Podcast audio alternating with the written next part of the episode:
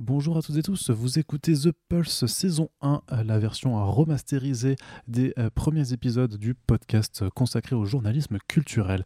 Cet épisode 2 a été enregistré en juin 2019 initialement, à l'époque où euh, j'assurais les tâches de rédacteur en chef de comicsblog.fr depuis un an et demi, grosso modo. Et à cette époque-là, j'avais vraiment dans l'idée de vouloir faire un petit point sur le réseau Arts et sur l'existence des sites comicsblog 9e art et sci fantasy pour euh, continuer dans, dans, la mouvance du tout premier épisode où on avait retracé avec Corentin notre parcours. Et euh, donc l'idée, voilà, c'était de montrer comment on crée des sites dédiés à la pop culture, comment on les professionnalise, comment on essaye vraiment de transformer euh, cet essai dans le journalisme culturel à destination du web. Alors depuis l'enregistrement de ce podcast, il y a quelque chose qui ont changé, notamment bah, la, la, structure Arts en tant que telle qui n'existe plus, puisque Comics Blog et 9e art ont été repris par euh, Bubble, comme vous avez pu le voir euh, sur le site. Euh, moi-même, je suis revenu en tant que rédac chef sur, ce site. avec des, modalités qui sont différentes. Et dans le cadre du podcast First Print, qui reste un podcast indépendant et monté euh, par mes propres soins avec euh, Corentin. Euh, je suis en train donc de faire un re-upload de tous les des, neuf épisodes qui avaient constitué la première saison de The Pulse, à la fois pour les faire découvrir, mais également parce que j'estime qu'il y a certaines parts des propos qui restent intemporels, même si bien entendu il faut remettre dans le contexte cette émission. C'est pour ça que j'enregistre cette introduction, bien voilà, plus d'un an après avoir enregistré initialement ce podcast. Euh, comme toujours, on vous invitera à partager l'émission, à nous soutenir sur Tipeee également si euh, ce podcast-là vous plaît. Il a vraiment vocation à devenir encore plus différent de, l'ensemble des autres émissions que vous pouvez retrouver sur First Print, puisque euh, je n'ai pas l'intention de me limiter au seul, à la seule pop culture, on va dire comics et super-héros, et enfin ceux dont on traite généralement sur First Print. L'idée, c'est vraiment d'aller beaucoup, beaucoup, beaucoup plus loin et d'aborder tous les pans du journalisme culturel pratiqué aujourd'hui. Et euh, je vous laisse du coup en compagnie de cet épisode. Euh, voilà, avec un nouveau générique, euh, des, pistes sont un petit peu retravaillées pour que ce soit plus agréable à l'écoute. On espère que ça vous plaît, surtout si vous découvrez le podcast, donc je vous le dis, n'hésitez pas à le, à le, partager, parce que c'est comme ça que vous ferez vivre l'émission en attendant les nouveaux épisodes qui sont en cours d'enregistrement, qui devraient arriver au mois de novembre 2020, si tout se passe bien. Sur ce, euh, je vous laisse très bonne écoute et faisons place au générique.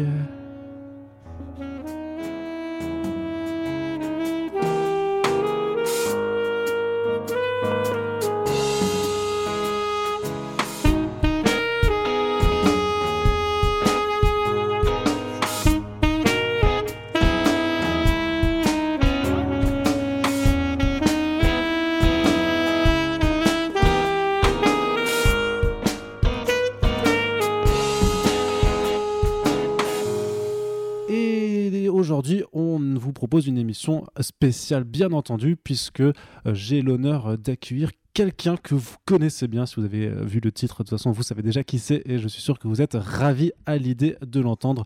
On l'appelle par ici euh, le grand patron ou euh, le père fondateur, Sullivan Rouault. Merci d'être avec nous aujourd'hui. Salut. Je croyais que tu allais m'appeler le fossoyeur ou... ou, la saloperie. Non, bien entendu. Je ne suis qu'amour et délicatesse quand je te reçois dans ces locaux, tu le sais. Alors, on avait de toute façon envie de t'inviter depuis, depuis, depuis pas mal de temps très cher euh, Sullivan. Oui, du coup, hein, vous aurez remarqué, je suis, euh, je suis euh, face à face. C'est du 101. C'est voilà, c'est l'ancien rédacteur en chef face au nouveau rédacteur en chef. Le match de tous les temps. On a l'octogone de fixé et on va s'envoyer des Bieber versus Tom Cruise, mais en version très très soudée quoi. c'est ça. Mais écoute, on a, on a les matchs de, en France qu'on mérite. Et du coup, oui, je disais qu'on voulait déjà t'inviter dans, dans, le cadre d'une autre émission, hein, le Super Friends, pour parler avec toi du coup de ton métier d'éditeur, puisque tu, tu, tu, es directeur de collection chez iComics. Mais l'heure n'est pas encore venue de faire, euh, de faire un Super Friends avec toi, puisqu'on a encore pas mal d'autres éditeurs à, aborder avant de, t'avoir toi, puisque c'est euh, plutôt facile effectivement de, te ramener avec nous. Mais aujourd'hui, du coup, on est justement dans le cas de The Plus là pour parler journalisme culturel, puisque c'est quand même ta précédente carrière, on va dire, Mhm. puisque tu, tu reviens sur, euh, sur Blog, le site que tu as fondé. Et alors j'ai envie de, de faire un petit peu le même, euh, un peu le même déroulé, si tu veux, que qu'on a fait dans notre première émission, où avec Corentin justement on racontait notre parcours et nos, euh, nos, euh, comment on a évolué vis-à-vis du site avant de rejoindre. Toi j'ai envie de dire comment est-ce que tu as évolué vis-à-vis du site avant de le rejoindre? J'ai envie de dire tu l'as créé. Parce que tu peux un peu nous dire. Bah, J'étais ailleurs avant, hein, quand même. mais oui, non, bien sûr, justement. Mais j'ai envie de dire, alors tu me diras si, si je fais des erreurs et tout, mais comment est-ce que quand tu étais du coup, quand tu bossais à un plein rêve à Nantes, je dirais, et que tu, du coup, C'était ouais. tu, c'était même avant ça, Ouais. Je bossais à Subway à l'époque. à Subway, voilà. Alors sandwich. en face du pâté Atlantis, où d'ailleurs euh, euh, on sera mardi soir euh, avec Brian pour présenter Scott Pilgrim. Donc, comme quoi le temps a passé. oui, donc c'est vrai que Brian, O- Brian Lee O'Malley est en tournée actuellement en France. D'ailleurs, tu, enfin, c'est toi qui t'occupes de, de cette tournée. Mais alors justement, j'en reviens au Subway puisqu'on a, j'ai envie de parler cuisine un petit peu avec toi aussi. Mais Et justement, est-ce que c'est en préparant des sandwichs que tu t'es dit un jour, ouais, faut que j'ouvre un site pour parler de comics? Euh, bah, il y a un peu de ça en fait, parce que euh, j'en avais vraiment plein le cul de préparer des sandwichs. et euh, en gros, euh, j'étais à la fac, donc comme beaucoup de gens, mais en fait, comme beaucoup de gens aussi, j'étais pas vraiment à la fac. J'étais Ouais. plus euh, en coloc euh, en train de jouer à WoW et à, et à Modern Warfare 2 à l'époque, euh, comme un gros teubé. Et pour payer mon loyer et mon abonnement à 15 balles à Blizzard tous les mois, j'étais chez McDonald's, comme, comme plein de gens. Et, euh, et, du coup, je suis resté quoi, deux ans, je crois. Je fais beaucoup de restauration rapide en fait à l'époque parce que ça m'aidait. Je suis parti de chez mes parents à 17 ans et j'étais chez Quick au début. Après, je fais McDo. Après, je fais un truc qui s'appelle Mezzo di Pasta, euh, paix à leur âme. Puis ça, Subway. ça- ça existe toujours, Mezzo, non Ah bon? C'est vrai? Je crois, ouais. J'ai l'impression qu'ils ont tous fermé en fait. Mais parce que j'aimais bien en plus. Il y avait, il y a- il y avait un- un- une bonne sauce saumon. c'est- pas trop le sujet. C'est les digressions culinaires, on adore ça. Ouais, bah, ça va digresser euh, comme en 40, hein, vous connaissez. Euh, et en gros, ouais, j'étais j'étais, euh, donc chez McDo et j'avais, je caressais du doigt l'ambition euh, de, de, travailler sur Internet, déjà parce que je suis un gros nerd et que, et que je sors pas beaucoup de chez moi, encore moins à l'époque. Euh, du coup, j'ai commencé par regarder d'abord à droite à gauche ce qu'il y avait de dispo, euh, notamment un site qui est très connu aujourd'hui qui s'appelle senscritique.com, qui cherchait à l'époque quelqu'un pour remplir leur base de données et euh, qui, en, gros c'était un stage rémunéré qui était pas trop mal rémunéré pour un stage quoi. Ça doit être quelque chose comme 600 balles par mois quelque chose comme ça. Et donc je suis devenu le premier euh, la, première recrue euh, de Sens Critique pour et, le- et leur premier comment on dit BDDiste tu vois pour remplir du coup la base de données avec tout ce que je trouvais partout sur internet. Il n'y avait pas la musique encore à l'époque mais c'était séries jeux vidéo cinéma et et je sais plus, euh, bouquin forcément, BD aussi. Euh, je crois qu'il y avait la BD au départ. Ouais. Euh, et donc avec Clément Apap, euh, notamment, qui est un des cofondateurs de Gamecult. Moi, je suis un, un- un- gamer aussi. À l'époque, je lisais beaucoup, beaucoup, beaucoup la presse jeux vidéo en ligne, puisque c'était euh, euh, devenu, enfin, c'était un peu l'âge d'or. tu sais, 2000 Là, ça doit être 2000 2007, 2008, quelque chose comme ça. Quand ouais, je suis parti de chez mes parents en 2007, je crois. Donc ça doit être quelque chose comme ça. Et euh, euh, du coup, euh, moi, le fait de bosser avec Clément Apap, comme j'étais fan de ces mecs-là, tu vois, enfin vraiment, je, c'était mes idoles. Hein. Moi, Rahan, Julien à l'époque s'appelait Gollum, tu vois, Clément Apap, Guillaume Boutin aussi, qui est le cofondateur de Sens Critique, qui était aussi chez Gamecult. C'est des mecs vraiment, moi, je les voyais, tu sais, j'avais, j'avais 18 ans du coup, et quand je suis parti, enfin 17-18 ans, je les voyais comme un objectif absolu, quoi. Et, et, Paris, pour moi, c'était quelques allers-retours pour des concerts, mais c'était un truc un peu magique et tout ça, quoi. Et du coup, j'ai bossé chez eux pendant quelques mois. Euh, après ça, ou en même temps, à vrai dire, les souvenirs sont un peu flous, mais j'ai commencé à écrire sur un site qui s'appelait à l'époque Cable Chronicles. Par amour du personnage de Cable, Ouais, je veux dire, c'était. euh, le, ok. le mutant, euh, Rob Liefeld représente. Et, euh, et en fait, euh, j'étais vraiment super motivé par le truc et tout. D'ailleurs, Jeff Breitenbach, qui était le, le- le- le créateur du site, aujourd'hui s'occupe d'un petit salon et on discutait ce week-end là pour avoir un, un auteur là-bas. Et, euh, et j'ai rencontré des mecs comme un, un mec qui s'appelle Fuge aussi, qui est libraire aujourd'hui, qui est un gars super adorable et tout. Et là, j'ai vraiment découvert le travail en équipe, le, le, Ouais. le, le fait d'écrire des articles de blog, tu vois, non rémunérés, totalement bénévoles et tout. Donc tu parlais du salon euh, Made in Comics où euh, Jeff justement fait, enfin c'est le salon qui est organisé par North Star Comics, l'éditeur. Ouais, c'est euh, ça. Le petit éditeur de Jeff, comics c'est aussi euh, North Star Comics. euh, Ouais, c'est ça, merci. Mhm. Et, euh, et du coup, euh, donc euh, chez, Cable, euh, donc c'était très bien. Moi, ça m'a vraiment appris aussi, tu vois, à prendre une source, la traiter, faire des critiques, donc aussi regarder un peu comment se passait l'exercice critique en BD ailleurs, quoi. C'est sur des sites comme du Neuf ou des mecs qui faisaient un peu plus de franco-belge. Moi, à l'époque, j'avais pas un background très franco-belge. Au début, je viens surtout des jeux vidéo manga, comme n'importe quel mec né en 88 et qui a grandi les années 90. Et, euh, et puis les comics aussi, forcément, et la culture comics, le cinéma et tout ça. Iron Man venait juste de sortir, je crois. Enfin, Hulk. 2008, ouais. Ouais, c'est ça, ouais. Hulk Iron Man, ouais. Donc j'avais été voir au ciné, ça m'avait complètement euh, retourné la tête et tout, évidemment. Et enfin, c'est con, mais à l'époque, le fait de voir des héros qui, pouvaient être dans le même univers, genre juste une apparition de Tony Stark à la fin dans le bar, ça m'a retourné la tête, tu vois. Je me suis dit, waouh, putain, les mecs sont trop forts et tout. Et euh, donc, du coup, sur on commençait un peu déjà à parler cinéma et machin. Et puis, au bout d'un moment, ce faisant, euh, moi, je publiais beaucoup. Et, j'étais déter quoi et je me suis dit bon euh, est-ce que faudrait pas que je fasse mon propre truc euh, Enfin, je je sais même plus euh, trop, trop comment ça m'est venu, mais euh, sans aucune connaissance de dev web et de, de graphisme, enfin de design euh, évidemment. Et euh, à ce moment-là, je me suis dit bon allez, pourquoi pas monter mon propre site et puis m'inspirer un peu de ce que je vois chez Gameblog euh, parce que c'était vraiment l'influence à l'époque quoi. Donc l'âge d'or de Gameblog entre guillemets, euh, K, Frahan, Angel, Jus. Ouais, donc bien Gameblog, pas parce que tu disais Gamecult avant, mais en fait c'est Gameblog, tu veux dire. Moi j'étais c'était les deux Ouais, c'était vraiment les deux à l'époque. Puis il n'y avait pas la guéguerre de merde, tu vois, entre, entre les rédacs euh, dans laquelle, euh, enfin que j'ai vécu après de plein fouet. Euh, j'ai- j'ai toujours aimé Gamecult pour son intransigeance. Et, et en plus, quand ils ont, enfin, tu sais, leur émission à l'époque, c'était vachement fort de faire une émission sur son propre serveur et tout. C'est l'époque où YouTube n'était pas aussi démocratisé. ouais, Enfin, non, bah voilà, ouais, les bien youtubeurs n'existaient pas et tout. C'est un monde, Ouais. je parle d'un monde où Internet Que existait les moins de 20 ans ne peuvent et, euh, connaître. ouais. Exactement. ouais. Et, euh, et tu vois, les smartphones, euh, les applis, c'était encore un doux rêve et tout. Mais bref.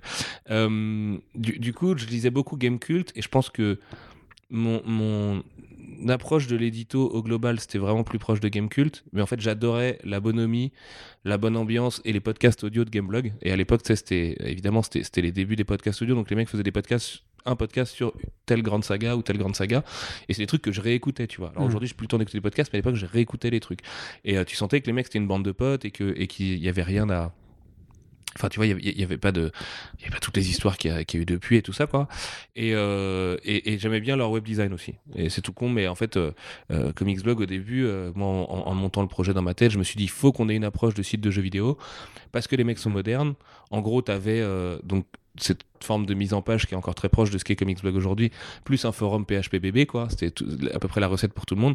Et je trouve ça efficace parce que ça permettait à la fois de lier des communautés et en même temps de d'avoir un site qui était professionnel et qui traitait vraiment de l'actu et tout ça quoi. Et euh, il y avait un troisième pan à Gamecult et Gameblog mais qui est là vraiment hyper obscur. Peut-être que des auditeurs le connaissent et franchement si vous connaissez ce truc là dites-le moi dans les commentaires parce qu'on s'est forcément croisé là-dessus. C'est le forum le plus roue libre sur lequel j'ai jamais été. Je pense que les, les, trucs sombres de Reddit ou des noélistes sont rien comparé à ça. C'était vraiment c'était un espèce de suprémacisme culturel comme tu l'as jamais vu. Ça s'appelait, euh, c'était le forum de Background. Background, c'était un magazine de RPG euh, qui était fait par Jay, du coup, ancien Joypad et tout ça, qui aujourd'hui fait des bouquins chez Sœur d'édition et qui a fait Game Web aussi et, pas mal d'autres choses et qui, a toujours bossé dans le jeu vidéo, qui est un mec très énervé et, euh, qui lui, pour le coup, était vraiment Dieu le père, tu vois, sur, sur, son forum quoi. Quand il prenait la parole, c'était vraiment, oh, oh, oh, tout le monde attendait de voir ce qu'il allait dire. Et le forum était hébergé sur un truc qui s'appelle cpapadopoulos.free.fr/slash forum. Donc, fallait vraiment le connaître pour le trouver. Et en fait, dessus, il y avait que des nazis de l'espace de la culture. Les mecs euh, prêchaient déjà la mort de la pop culture il y a 15 ans, tu vois. Ah oui. Et euh, enfin, il y a, y un peu entre 10 et 15 ans, ouais. Et, euh, et, et en fait, c'était sauvage, quoi. Mais tu sais, déjà à l'époque, les forums, quand t'avais genre moins de 200 messages et que t'avais le malheur de dire une connerie, t'étais flag jusqu'à la fin de ta vie, tu vois. T'étais cancelled, comme disent les queens de Twitter. non, je vais, je vais me calmer, sinon je vais insulter tout le monde. Euh, et, Non, et- en fait, tu vois déjà qu'il y a quand même une évolution par rapport à la façon dont tu communiquais sur Internet, parce qu'avant c'était quand même l'époque des, justement des sites forums où les forums étaient un peu rois. J'ai l'impression que c'est quand même quelque chose qui s'est vachement perdu. Tomber, euh, mec. maintenant. Aujourd'hui, euh, Maintenant, on est sur les réseaux. euh, Bon, on est dans une, dans une autogestion orwellienne horrible du langage et, des différences et tout, ce qui est très bien, je pense, mais ça lisse un peu trop le discours parfois. Là, sur cpapadopoulos.free.fr slash forum, je peux te dire qu'il y avait rien de lissé, quoi. Et il y avait vraiment tous les types de points de vue, du plus extrême politiquement au plus... Enfin, vraiment, ça allait, ça allait de l'anarcho au suprémaciste, tu vois. Et... euh, euh, Et t'avais des, des apolitiques, et t'avais tout ça, des gens qui étaient ultra passionnés par les, licences et les auteurs qui traitaient et qui te faisaient des. Enfin, tu sais, je me souviens Metal Gear Solid 4, notamment, j'avais vécu sur le forum à l'époque, et les mecs, toutes les deux heures de jeu, ils venaient te taper, mais, mais des articles, enfin, des posts de forum pour te raconter leurs ressentis et tout. Mais c'était phénoménal en vrai. hein. Et je, et je pleure cette époque parce que il y avait un truc à cœur ouvert entre putain de gros bourrins. Et après ça, t'avais des forums musique, tu sais, à l'époque, t'avais genre le bar où c'était le bordel, euh, musique Mhm, et machin, ouais. comme il y avait sur tous les forums PHPBB de l'époque. Et en fait, t'apprenais un milliard de trucs. C'est comme ça que j'ai découvert Dan Harmon avant Community, par exemple. Parce que t'as un mec qui avait grindé Dan Harmon sur des, des one-man shows, qui écoutait ses podcasts quand le mec était personne et tout. Et en fait, j'ai découvert un milliard de trucs grâce à eux, mais vraiment un milliard de trucs, quoi.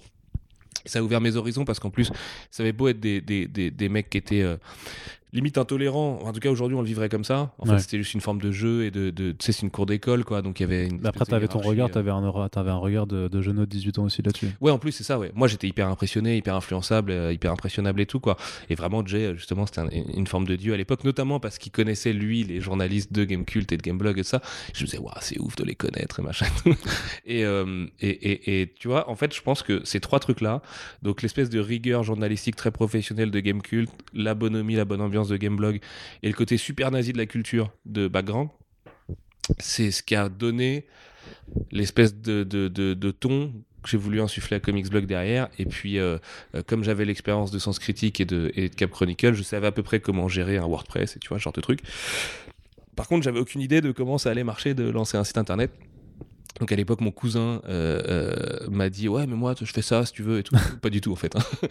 tu vois genre euh, vra- vraiment pas. Aujourd'hui il, il fait de l'humanitaire en Afrique, il est, il est loin de toutes ces conneries. Et, et j'ai lancé une, un recrutement pour avoir quelqu'un qui me faisait un design. Donc c'est comme ça que j'ai rencontré Max, que les anciens qui écoutent le podcast Donc Max Beau. Max Beau, tout à fait, dont ils se souviennent, qui a été vraiment le, le designer, non pas du logo, mais de tout le site de la V1 et de la V2. Puis la V3, euh, après c'était un, un mélange euh, en- entre, entre d'autres gens. Et euh, on s'est lancé comme ça en, en septembre, octobre ou novembre 2010, je sais jamais trop. Je crois que c'est novembre 2010, si je dis pas de fin conneries. 2010. ouais. Euh, et, et on avait 500 mégas sur le serveur et tout, tu vois, donc on était obligé de virer les images des premiers articles pour continuer à en faire et tout. Et euh, ça, en fait, ça a tapé dans l'œil de, de deux mecs qui sont devenus mes associés bien plus tard, qui sont Clément et Florent, euh, donc de Spark, qui est une, boîte de dev euh, euh, à Nantes, et qui eux m'ont dit, mec, euh, et Clément était lui-même fan de Gameblog à l'époque, il me dit, je sens que tu as un potentiel dans ton truc, euh, euh, est-ce que ça te dirait de, que, qu'on bosse avec toi? Et euh, gratuitement, on développe une V2 et, euh, et on héberge le site. Et toi, par contre, de ton côté, fais en sorte que le machin il tourne, euh, qu'il continue de tourner comme il tourne aujourd'hui, essaye de recruter des gens et machin. Et puis bah, petit à petit, tu vois, Alfro et Manu, qui sont des vrais historiques, sont arrivés juste après la V1, euh, où vraiment on était euh, 5-6, et, mais c'était que des potes qui même s'en branlaient des comics et tout. Genre Flavien, et tu vois, plein de gens qu'on retrouve derrière de, de- de chez iComics ou quoi. Et, voilà, le contrat tacite, c'était vraiment euh, essaye de faire en sorte que le truc tourne, quoi. Et la chance qu'on a eue, c'est que ça a pris très vite parce que la concurrence, je déteste ce mot, mais à l'époque, c'était lescomics.fr, donc Thomas, non, euh, pas du tout, euh, Non, Comics non. Place, pardon, Ouais. Thomas Rivière, euh, qui avait son blog qui avait pas un design euh, très élaboré, je, je- je pense que Thomas m'en voudra pas de dire ça. Euh, MDCU existait déjà, si je dis pas de conneries. Et puis, euh, et puis c'est à peu près tout en fait. Enfin, il y avait du coup Cap Chronicles que, que moi j'avais quitté juste avant. Et euh, nous, on avait vraiment décidé de, bah, notamment de lancer des podcasts très tôt. Alors si je réécoute ça aujourd'hui, je pense que je m'ouvre les veines, mais Ouais. euh, Ils sont toujours là, hein, quasiment tous. hein, Ouais, tu peux remonter. euh, il y en a, il y en a beaucoup trop. Il y, en a, il y en a 270, je crois, techniquement, qui sont hébergés sur le site. Il y a au moins autant de moments gênants là-dedans, quoi. Et en gros, bref, on avait cette approche-là, tu vois, de faire comme Gameblog, comme les grands. C'est d'ailleurs pour ça que le site s'appelle Comics Blog. hein, c'est juste parce que voilà, c'était des comics plutôt que des jeux. Et, euh, et puis, bah, la chance qu'on a eu aussi, c'est d'arriver en même temps que l'essor du MCU, en fait. Parce qu'on est même arrivé un peu avant, euh, 2000 de- 2010, à l'ouverture du site. Je me souviens, un des premiers trucs qu'on fait, en tout cas quelques mois plus tard avec la V2 et tout, nous on avait niqué toutes nos économies pour aller à la Capo Comic Con, qui était la convention de Mark Millar à Londres. Ouais. Et le même week-end, j'avais un collègue de McDo qui, euh, qui du coup dépannait, tu vois, vraiment, quand je dis au début, ça a été lancé à l'arrache avec quelques potes, c'était juste un collègue de McDo, et qui avait été lui invité euh, à aller voir Thor 1 avec euh, du coup Chris Hemsworth et, et Hiddleston et tout, qui était aussi à Londres d'ailleurs le lendemain, euh, pour aller le voir en projo presse, qui était juste mais énorme pour nous, enfin, tu vois, Bah c'était ouais, vraiment le truc ultime, quoi. Et, et Thor 1, en fait, c'était avant Captain America 1. Si je dis pas de conneries, parce que Ouais. ça doit sortir quelques mois plus tard en- à l'été, je me souviens de l'avoir vu en été. Euh, et, et en fait, euh, bah ouais, tu vois, le- le- les premiers gens avaient commencé à capter ce qui, ce qui se tramait chez Marvel et le fait qu'il y aurait peut-être un projet Avengers plus tard et machin. Et on était loin du, du méga phénomène que c'est aujourd'hui. Donc, euh, Comics Blog a vraiment grandi avec ce, ce- ce- Ouais. ce phénomène-là. Et en même temps, euh, moi, ça me permettait aussi de parler de comics indé. Enfin, tu vois, tous les trucs qu'on a défendus après coup, quoi. Voilà pour l'historique de CB. Ça, c'est une vraie. Et puis, c'est vrai, qu'en fait, que tu vois que, que c'est aussi vers cette époque-là, en fait, où tu as eu, un- je dirais, un nouvel engouement, en fait, pour le format comics. C'est vraiment pour, euh, pour la bande dessinée américaine. Parce que tu as eu le, le MCU qui s'est construit d'un côté. Puis, je pense que vers 2012-2013, quand tu as de nouveau, quand tu as le Man of Steel qui a commencé à venir s'installer, où tu as, eu, euh, t'as eu pendant quelques temps, un moment, un- une forme de, de vraie rivalité euh, entre Ouais, grosses maisons Ouais, ciné carrément. comme, comme les, grosses, les grosses maisons d'édition. Je pense que c'est quelque chose qui a, qui a vachement porté, qui fait que la concurrence, du coup, comme tu l'appelles aussi, c'est aussi développé euh, en- bah, sur à peu près tous les sites. Quoi. Mais euh, justement, est-ce que, euh, est-ce que tu fantasmais du coup un peu sur ce métier de, de journaliste culturel à l'époque, et notamment entre la façon dont tu t'as monté la boîte, où justement tu as voulu recréer cet esprit de bonhomie en faisant, enfin, c'est une bande de potes qui, qui bossent sur un site, sauf qu'au début, en fait, vous faisiez ça en amateur dans le sens où il y avait bah, Ah, personne de c'était payé. amateur.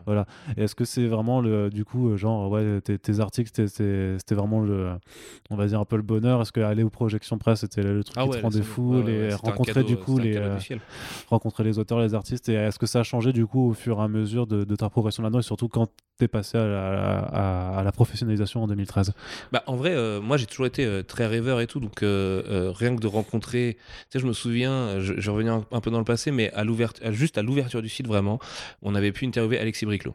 Ouais. Et Alexis, euh, qui est devenu euh, du coup un pote euh, de- depuis quoi, donc travaillait pas encore pour Marvel Studio et tout ça, c'était même pas encore Dontnod, il me semble, c'était vraiment juste un mec qui avait fait un spawn pour McFarlane et Architects of Fear.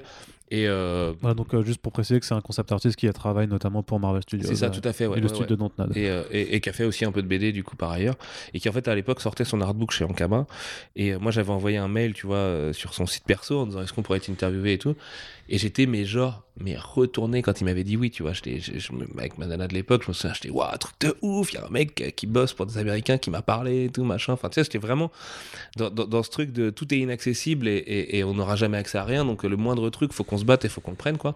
On avait organisé une dédicace chez À plein rêve vu que moi j'étais très client de la boutique et très pote avec Jeff du coup que les pareil les anciens ont connu dans les podcasts. Et euh, et, et ouais ouais c'était tu vois le moindre truc c'était de la folie. Donc je te raconte même pas après quand on a pu voir des acteurs ou être invité à des projets presse c'était vraiment et après encore plus les c'était euh, c'était euh, vraiment le, le, le, le cadeau absolu. Et surtout ça s'est fait de manière très progressive en fait. Autant le Comics Blog a assez vite bien marché au niveau de l'audience et tu vois les premières années on voyait vraiment la courbe euh, augmenter assez concrètement quoi et assez vite.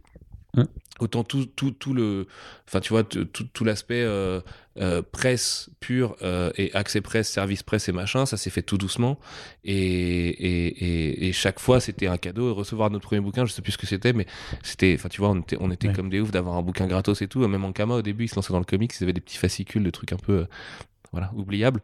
Et j'étais trop dingue d'avoir un truc à 4 euros gratos, quoi. Mais euh, ce qui- ce qui- pour revenir à ce que tu disais, la 2012 Man of Steel et tout, il y a un truc en comics pur qui, avait, quand même à peu près tout changé, parce qu'à l'époque, il y avait que Panini et Delcourt, et Panini avait Marvel et DC, comics, ouais. et Delcourt avait en gros le reste, et Walking Dead n'était pas non plus du tout le phénomène que c'est aujourd'hui. Enfin, les licences, de toute façon, globalement, étaient moins fortes qu'aujourd'hui, hein, et c'est, on en reparlera, mais c'était bien aussi. Et euh, c'est Civil War. Civil War, ça a été énorme, quoi. Tu vois, euh, Civil War, ça a vraiment mis beaucoup de gens aux comics, en fait, à l'époque. Dans ma génération, en tout cas, il y a beaucoup de gens qui avaient lu des comics, et, et malheureusement, dans les années 90, donc ça donnait pas trop forcément envie d'y revenir beaucoup derrière. Mais euh, quand ils ont fait Civil War, et qu'il y a eu l'absolu derrière, et que Panini avait ressorti Watchmen et tout ça, tu vois, avant, avant que les films vraiment pètent, vraiment, d'ailleurs Watchmen avait eu son adaptation ciné par Snyder, euh, avant que les films pètent vraiment euh, chez Marvel Studios ou chez, chez Warner, euh, Civil War c'était de la folie quoi. Et tu vois, c'est à l'époque en Fnac, tu commençais à avoir des rayons comics, alors qu'avant le rayon comics, tu vois, c'était vraiment tout était en tranche, en dos, et t'avais euh, 15 références par Fnac, tu vois, Ouais. au maximum quoi. Aujourd'hui, bah, le rayon comics il existe à part entière, donc euh, c'est- vraiment, euh, tu vois, je pense que ça part euh, de, de ça, la Watchmen. Enfin moi c'est comme ça que je le vois parce que c'est Ouais, comme ça qu'on a commencé. Watchmen, Civil War, l'essor du MCU, et puis après effectivement la partie très concurrentielle avec Warner et Puis même sur le terrain français, du coup, avec l'arrivée du Urban Comics, quand Panini a perdu, a perdu la Urban, licence c'est quoi DC. C'est- euh, c'est 2012 2012, ouais. 2012, ils ont juste après le, les New 52. ouais. Ouais, c'était de la folie ça aussi. L'arrivée d'Urban, c'était trop trop cool. Je possède le tout premier bouquin imprimé d'Urban, qui est Watchmen, du coup, justement, parce qu'ils avaient commencé par ré- rééditer Watchmen. Et euh, ça, c'était un, c'est un respect que je garde, que je, que je garde à vie, quoi.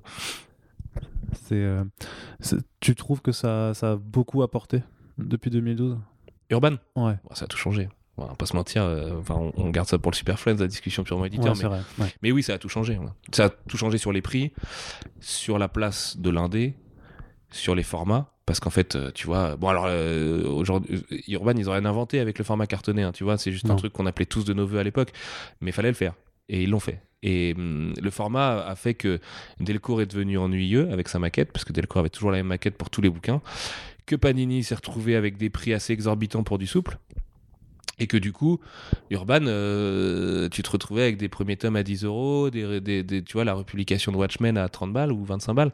C'était autre chose que le- que l'absolute de Panini. Et en plus, ils sont arrivés avec une nouvelle traduction. Il y avait Yann Graff, qui est un ancien de Super Pouvoir aussi. Je ne vais pas parler de Super Pouvoir, Oui. mais Super Pouvoir était très important à l'époque. c'est même, c'était même un des sites leaders avant, en fait. euh, Ouais, ouais, je pense que je j'ai jamais trop connu les stats et tout, mais euh, parce que bah si si Je si. ouais, qu'il a une très si. très grosse ancienneté en tout cas. C'est Ouais. clair que c'est Ah pas, ouais, un site qui débarque. hein. Mais le problème de Super Pouvoir, tu vois, c'est que c'était le même effet que Background, c'est-à-dire que donc t'avais Jean-Marc Lenné, t'avais Edmond, Touriol, Mhm. t'avais euh, euh, Yann Graff, donc qui est chez Urban aujourd'hui, enfin tous les gens que tu retrouves en fait dans l'industrie maintenant. Voilà, Edmond qui est Euh, passé en podcast du coup chez nous en, dans un super Friends pour parler. euh, Ouais, il a dit que des conneries, il a insulté tout le monde. Ouais, il a dit quelques trucs. Ouais. Il a dit quelques gros mots. Il a parlé même. comme Negan. et et en fait, c'était c'était quand même dur de d'exister au sein de Super Pouvoir. En plus, c'était très codifié. Moi, je me souviens de les avoir prévenus là-bas à l'époque où j'ouvrais Comics Blog. Et comme j'avais que 20 messages, je me suis un peu fait tracher la gueule alors que je venais vraiment en paix. Tu vois, je connaissais les codes d'internet sur les forums et tout. J'étais là, genre, ok, les gars, je sais que ça va peut-être vous faire chier. Mais je vous le dis, j'ouvre un blog pour les jeunes comme nous. On n'est pas historien de Grant Morrison ou de, de, de Frank Miller. On n'a pas des bouquins chez les moutons électriques encore et tout ça. Mais on vient en paix je m'étais fait un peu tracher et, euh, et c'est pas grave. hein. Et euh, et il y avait un, un- un truc très ayatollah du comics parce que tu sais, le comics était tellement moins populaire aussi à l'époque que t'avais des mecs, Ouais. enfin euh, les, les gros posters de superpouvoir.com et même euh, Alex Nikolavitch aussi qui était, qui était dessus. c'est des mecs, enfin voilà, eux ils ont commencé avec Strange en fait, pas avec Ah les séries des années 90. Donc forcément on n'avait pas le même âge, pas la même approche du truc. Eux la British Invasion par exemple, ils l'ont vécu en direct, Ouais. alors que pour nous c'est une légende, tu vois. Enfin je veux dire Morrison. C'est un grand récit qu'on qu'on aime se raconter, qu'on aime faire semblant d'avoir vécu, mais que c'est pas du tout le cas. Exactement, ouais, parce tu que- vois. Pour nous, c'est une légende, alors que pour eux, c'est juste, bah ouais, euh, de telle année. Oui, j'ai connu la sortie One et la sortie de, de Daredevil et la sortie Ouais. de DKR et machin. Alors que nous, c'est des trucs, tu rachètes ça une fortune dans un comic club aujourd'hui pour, pour faire semblant, quoi. La professionnalisation, ça a changé quoi pour toi dans ce métier-là? Puisque du coup, du jour au lendemain, euh, tu faisais ça sur ton temps libre ou par passion, on va dire. Ouais, ouais. Et du jour au lendemain, il y a quand même des enjeux. Moi, c'est toujours ce que je crois que je l'avais dit dans le précédent podcast, ce que même en étant de l'autre côté du coup, en étant du coup votre, votre concurrence à un moment, j'avais Ouais. toujours à, à cœur en fait que Comics Blog perdure. À, à partir du moment où vous étiez professionnel, même si je me rappelle que la professionnalisation, je on, a flippé, on avait flippé de, de l'autre côté en disant merde, euh, on va, on, On va pas revenir on va- sur ce bif Non, non, non, non, inexistant ou. euh, non, non, non, je- moi je te parle pas d'un bif. te-. Non, non, mais je te parle juste vraiment d'un d'un ressenti en se disant merde, euh, ça, va, ça va changer quelque chose. Et euh, au fur et à mesure de l'année où j'ai compris en fait que. qu'en fait il y avait un réel besoin en fait qu'il puisse y avoir un site qui existe avec des salariés derrière pour montrer qu'en fait c'est possible Bah, c'est gentil, c'est de gentil déjà parce que euh, franchement. euh, bah après moi je suis je suis biaisé puisque maintenant je fais partie du truc tu vois mais, euh, mais Non, je, mais je maintiens ce point de vue quoi Tu te sens concerné, c'est c'est charmé, surtout qu'à l'époque, toi, t'étais en études, t'étais pas forcément destiné à devenir euh, Non. repreneur de- de- de- d'un site pro, enfin, tu vois, d'être journaliste ou quoi, tu, tu pourrais mieux gagner ta Ah vie non, euh, non. dans un labo, par exemple. Et, Oui, euh, merci de me le rappeler et, euh, et, et ouais, ça, ça a tout changé. C'est vraiment un sujet hyper complexe. C'était la fin des illusions euh, de plein de points de vue. On avait à peine trois ans à l'époque. On s'est professionnalisé quand Comics Blog allait souffler ses troisième bougies. Et euh, je t'ai dit en préparant le podcast, enfin en préparant le podcast, c'est un grand mot, mais en, en discutant off tout à l'heure, euh, que je voulais faire vraiment une discussion à cœur ouvert et tout, parce Mhm. qu'il y a des trucs. euh, genre moi aujourd'hui, je suis plus dedans. Et je suis plus du tout dans le journalisme et tout. Enfin voilà, j'écris des conneries à droite à gauche ou, ou des bouquins. il, mais fait, il fait quand même des analyses de, De Death 30 Stranding, heures sur Death Stranding ça, c'est- ça, c'est différent. ça c'est le Kojima sexuel qui, c'est l'homme qui sauvera le monde, donc c'est pas pareil. Mais en gros, tu sais, quand t'es dans, quand t'es dans le journalisme, quand t'as la gueule dedans, tu penses qu'à ça. Et hum, tu vois tout à travers ce prisme-là. En plus, enfin, d'ailleurs, je, me permets même de t'interrompre, mais parce que c'est du journalisme culturel, donc c'est encore une partie assez Ouais. particulière du Ouais. journalisme. Parce que tu, l'enfant par- pauvre, tu, ouais. tu parles d'un. bah, je sais pas, l'enfant pauvre, on peut en discuter, mais tu parles en fait de, de quelque chose qui n'a pas vocation forcément à être dans un objectivisme. Ne- enfin à 100% tu vois c'est parce que tu parles d'œuvres tu parles de choses qui normalement qui, qui appellent aux émotions des gens en fonction ça, des c'est une question. Enfin, tu vois, Et, c'est limite, euh, le serment d'Hippocrate du journaliste. Est-ce qu'il y a une forme d'objectivité? Est-ce que les faits existent, tu vois? Enfin, Mm. là, ça, on, va, ça même, on parle pas de philosophie, mais euh, évidemment, politiquement, tu vas plus être sur une forme d'objectivité, alors que la culture appelle de base une subjectivité totale, puisque c'est tu, tu pars de tes goûts, tu vois? Après, un fait, c'est un fait. Quand tu fais un article, Brian Léo Mallet est en dédicace à Nantes de 15 à 18 heures demain, euh, c'est juste un fait. Oui, excuse-moi, j'ai oublié comment bien parler dans le micro. Euh, le, le- le- mais oui, évidemment que c'est subjectif et nous on avait pris le, pli déjà bien avant la professionnalisation d'assumer nos propos. Dans le sens où je disais, mais si on n'aime pas telle série, on va faire semblant de bien l'aimer. Si, on, si on est anti DC, on va, on va être anti DC. Par, quoi. par- Voilà. par exemple, tu vois. Ce qui, est, ce qui est genre le truc le plus marrant, puisque C'est- on a eu une année entière, on nous a dit qu'on était anti-Marvel, et, Ouais, euh, et ouais, après ouais. ça a été anti-DC parce qu'on a eu un problème avec le DCEU et tout ça, alors que moi je me souviens avoir. C'est le running gag de toute façon d'être anti ou pro quelque chose. Mais oui, mais c'est une énorme connerie en plus. Enfin, tu vois, je veux dire, euh, c'est pour moi hyper révélateur aussi de, de la très mauvaise direction qu'on a pris dans l'entertainment et du fait que les gens deviennent fans de tel truc ou tel truc comme on est fan d'une équipe de foot. Ouais, ça, ça polarise un peu chose, les les gars. Il n'y a aucun degré de compétitivité. La compétitivité, elle est faite par des mecs qui bossent un coup pour Warner, un coup pour Marvel et tout ça, et qui se partagent vos thunes. Donc c'est complètement con. Bref, je, je comprends tout à fait. Je pense que ça touche à l'identification et ça rassure pas mal les lecteurs de se dire moi je suis dans tel camp ou dans tel camp. Surtout quand tu arrives un peu à la bourre par rapport à une culture. Si tu te dis ok, je, me, je choisis un camp, ça veut dire que j'ai pas besoin de trop euh, savoir ce qui se passe en face. Donc j'ai moins de travail à faire entre guillemets pour devenir spécialiste au sein de ma communauté. Bref, c'est- de la connerie, c'est un truc hyper grégaire. Enfin voilà, je pense que il y a une part de nature humaine aussi là-dedans. Mais euh, c'est pas le sujet, revenons Oui. à, la, à- à la professionnalisation. Euh, ça s'est fait déjà de manière hyper surprenante, puisqu'à l'époque, quand on était euh, amateur, à la fin de, de l'amateurisme, enfin, du coup, tu vois, l'hiver 2012, donc Ouais. au moment où Last Man se lance d'ailleurs, c'est marrant. Donc il y avait quoi? Il y avait toi, Alfro, Alex, Ouais. Manu? Non, Alex, c'était Non. pas là encore. Alex, il est vraiment arrivé dans l'équipe juste avant qu'on se professionnalise. Et le fait est que comme Manu, lui, avait un boulot à côté, euh, il me fallait une troisième recrue. C'était évident qu'Alfro allait être le deuxième, puisque Alfro était là depuis le départ. Il faisait énormément d'articles. Euh, moi, j'ai toujours adoré son point de vue euh, su- sur, sur les choses. Et je suis le premier à regretter qu'il écrive plus aujourd'hui, parce que je pense qu'il a beaucoup de choses à apprendre à plein de gens. Et il a une approche très littéraire des choses. Mm. Et lui aussi, il a, il- et malgré sa petite taille et, son petit corps, euh, il a un caractère bien trempé quand il aime quelque chose, quoi. Et, euh, et, et, enfin, vraiment, j'ai des souvenirs d'édito de lui euh, sur 9e art sur le rapport au temps dans la BD, qui est un art elliptique parce que séquentiel et tout ça. Euh, Ça vole très haut, quoi. Et vraiment, ça vole très haut. Je suis fier, moi, de d'avoir publié des, des papiers comme ça. Et euh, du coup, il fallait que j'ai un troisième gars. Et euh, le troisième gars, ça pouvait pas être Jay non plus, qui faisait des podcasts avec nous. Ça pouvait pas être Straffer, qui avait un boulot aussi à l'époque ça pouvait pas être euh, bah c'est tout en fait. On- c'était vraiment ça la core team hein, euh, Ouais. de l'époque quoi. Et du coup Alex en fait est arrivé un jour il était en fait auditeur de, de Comics Blog. Il est arrivé chez À plein rêve où je travaillais depuis euh, depuis un an et demi. Et puis en fait on a grave sympathisé. Le soir je me souviens c'était le jour de la sortie de Resident Evil 6 ou 5 6 Oh. Ce- celui qui est vraiment nul Le 6. c'est le 6 hein, C'est ouais. ce qui est très très nul.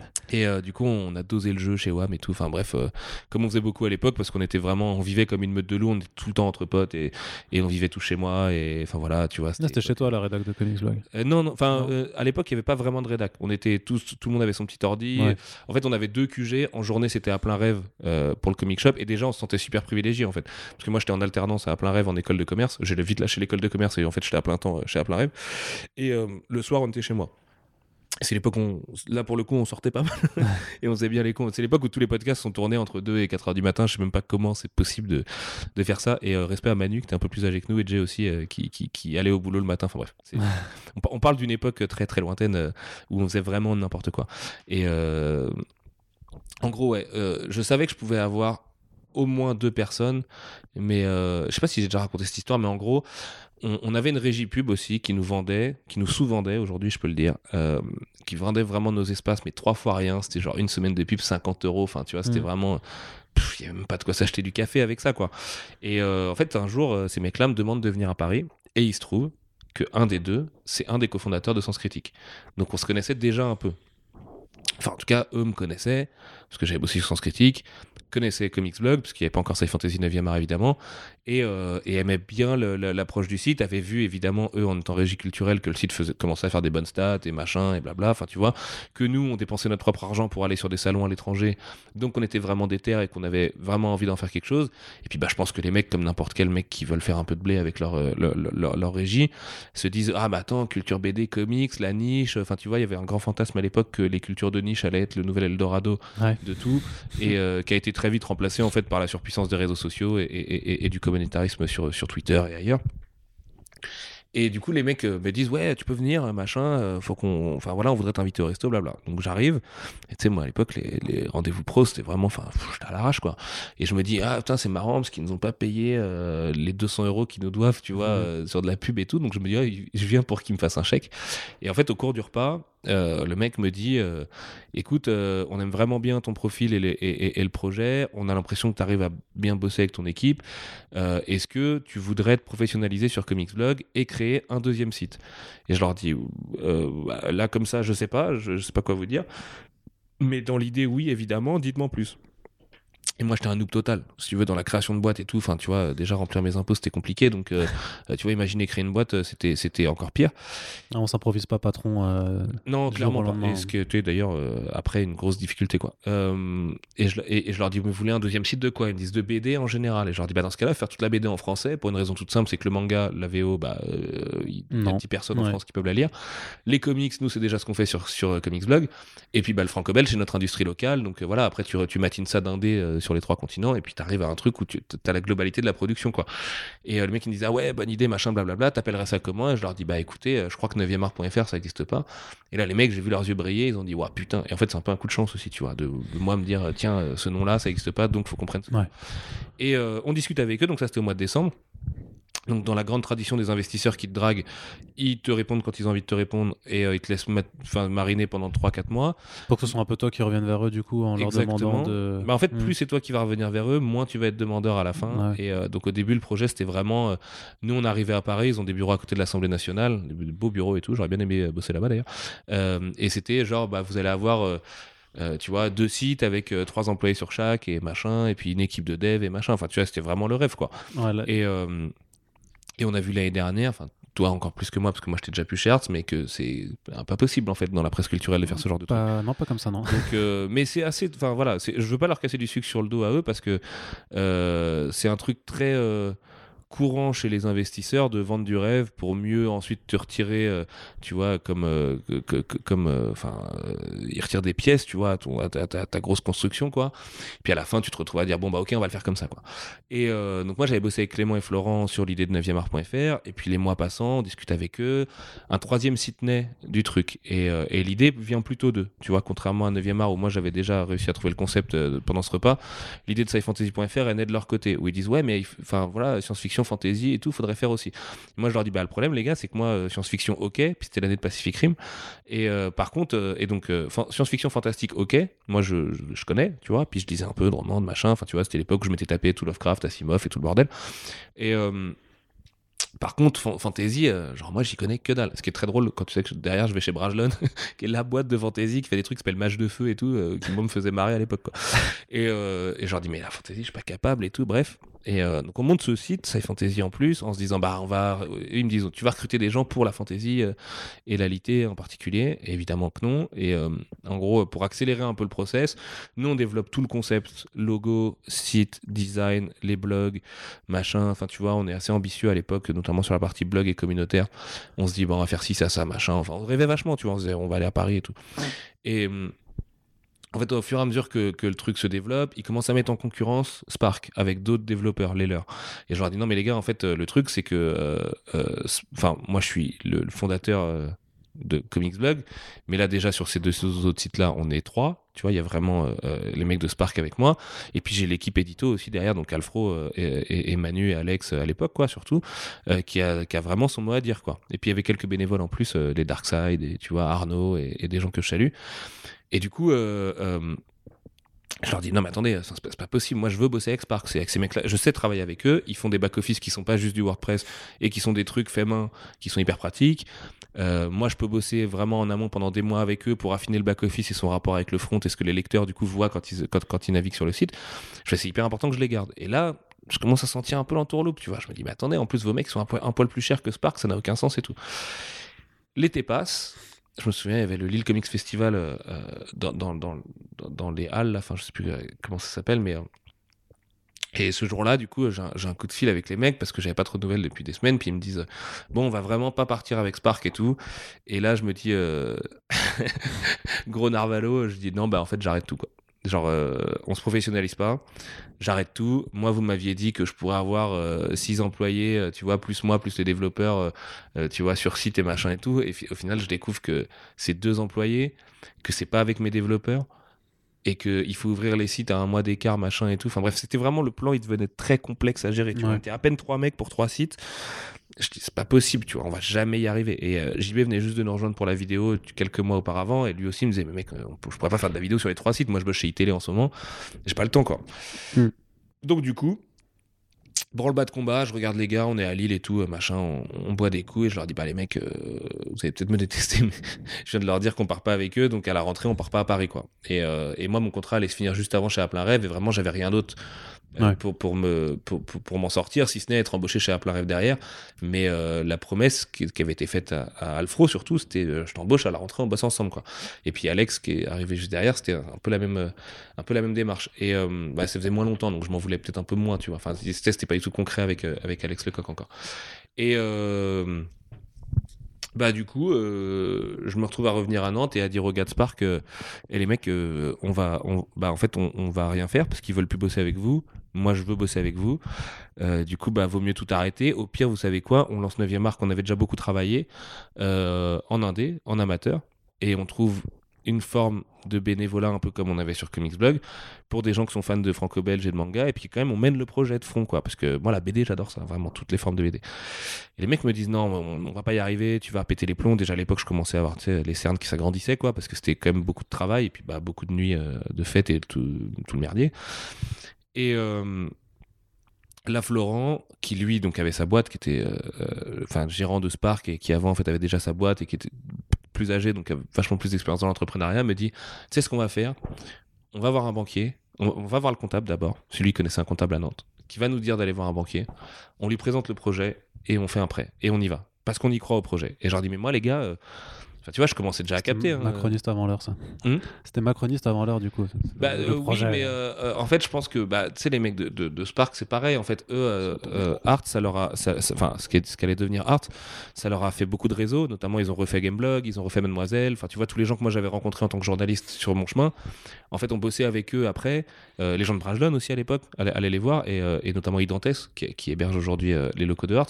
Et tu sais, il y avait ce réseau qui s'était formé, quoi. Donc pour eux, plus, plus on continuait sur Art, enfin, et sur les sites, plus ça leur apportait aussi de clients, et c'était très vertueux, quoi. Sachant Ouais. que les mecs, c'est eux euh, qui hébergeaient les sites et qui avaient payé le dev et tout, et tout était gratos à l'époque. Et. euh, Bon, la 9e art, évidemment, coûtait, coûtait vachement plus d'argent, et Sci Fantasy aussi, je peux le dire aujourd'hui, on a payé quelque chose comme 40 000 balles pour le développement des deux sites, euh, sur un prêt de 50 000. Première erreur. du coup, puisqu'en fait, donc on va voir ce banquier, après, après le comptable, et en fait, le mec, au bout de 10 minutes, vraiment, hein, il nous dit Ok, je vous suis, je vous donne 50 000 euros pour faire votre projet. Moi, j'étais là, genre, what? C'est ça un rendez-vous avec le banquier? Pourquoi tout le monde dit que c'est dur et tout, alors que le mec, il nous suit direct? Et en fait, il s'est avéré qu'il était très pote avec le comptable en question, qu'il y a vraiment une démarche de réseautage et tout derrière, qu'ils avaient parlé avec les gars de Spark du potentiel qu'il y avait. Et en fait, moi, à l'époque, j'essayais déjà de mettre des warnings en disant les mecs, on n'a pas de produit à vendre. Genre, on, on vend de l'espace publicitaire en gardant une liberté totale dans le ton, en refusant le public rédactionnel. En fait, il y a rien qui allait, quoi, tu vois. Genre, euh, vraiment, euh, c'était pas possible de, gagner vraiment de l'argent en voulant garder son indépendance à 100% comme ça. Malgré ça, les Gaspard ont voulu y aller. Ils nous ont hébergés du coup dans leur bureau à Nantes. On s'est lancé en octobre plutôt qu'en septembre, si on avait été avec les investisseurs. Et puis, bah, du coup, on a fait ce chèque de, de 36 000, je crois exactement, euh, euh, à Spark pour le développement de Sci Fantasy 9e art. Et euh, ce qui était déjà moins cher que ce que ça coûte réellement, tu vois. Mais bon, les gars pouvaient pas non plus tout le temps bosser gratos pour nous, évidemment, déjà qu'ils nous hébergeaient gratos. Et après, on est parti du coup avec 14 000 euros, la fleur au fusil, euh, en se disant, bon, bah, on est trois salariés, on se payait vraiment de la merde à l'époque, et euh, genre euh, 800 balles, tu vois. Et, et YOLO, quoi, on y va, quoi, à trois mecs pour gérer trois sites. Je te fais pas un dessin. Au bout de six mois, on est sur les rotules. En plus, on avait essayé d'améliorer un petit peu, enfin de, de, de, de, de- parce que comme 9 art était tout neuf, tout frais, tout beau, machin, même par rapport à CB, tu sais, il y avait un truc. euh, nous, on avait envie de pousser les potards à 11 par rapport à l'amateurisme. Puis on avait des preuves à faire aussi auprès des gens parce que c'était pas toujours vu d'un très bon œil euh, par plein de gens sur internet que les amateurs branleurs ultra punk qui font n'importe quoi deviennent professionnels du jour au lendemain et qu'en gros ils passent de blogueur à journaliste parce que c'est ça en fait d'être professionnel tu vois c'est très Ouais. c'est très peu concret mais c'est ce que ça devient dans la tête des gens Et- t'avais pas de carte euh, de journaliste, t'avais pas fait non, par contre, on pouvait l'avoir. Et tu vois, on, on- à partir du moment, en fait, c'est ton revenu principal, même si c'est 800 balles, euh, tant que c'est plus de 75% de tes revenus, je crois que c'est 50. ça. 50, ouais. En gros, tu peux demander ta carte de presse. Nous, on n'en avait pas besoin parce qu'en fait, à part rentrer dans des musées euh, euh, par un coup de fil et moins cher, enfin, on s'en branle quoi. Donc, euh, on l'a pas demandé. Et puis même, il y avait une forme de rébellion aussi. Après, je vais pas faire tout l'aspect politique et tout, mais tu vois. Et, journaliste euh, punk.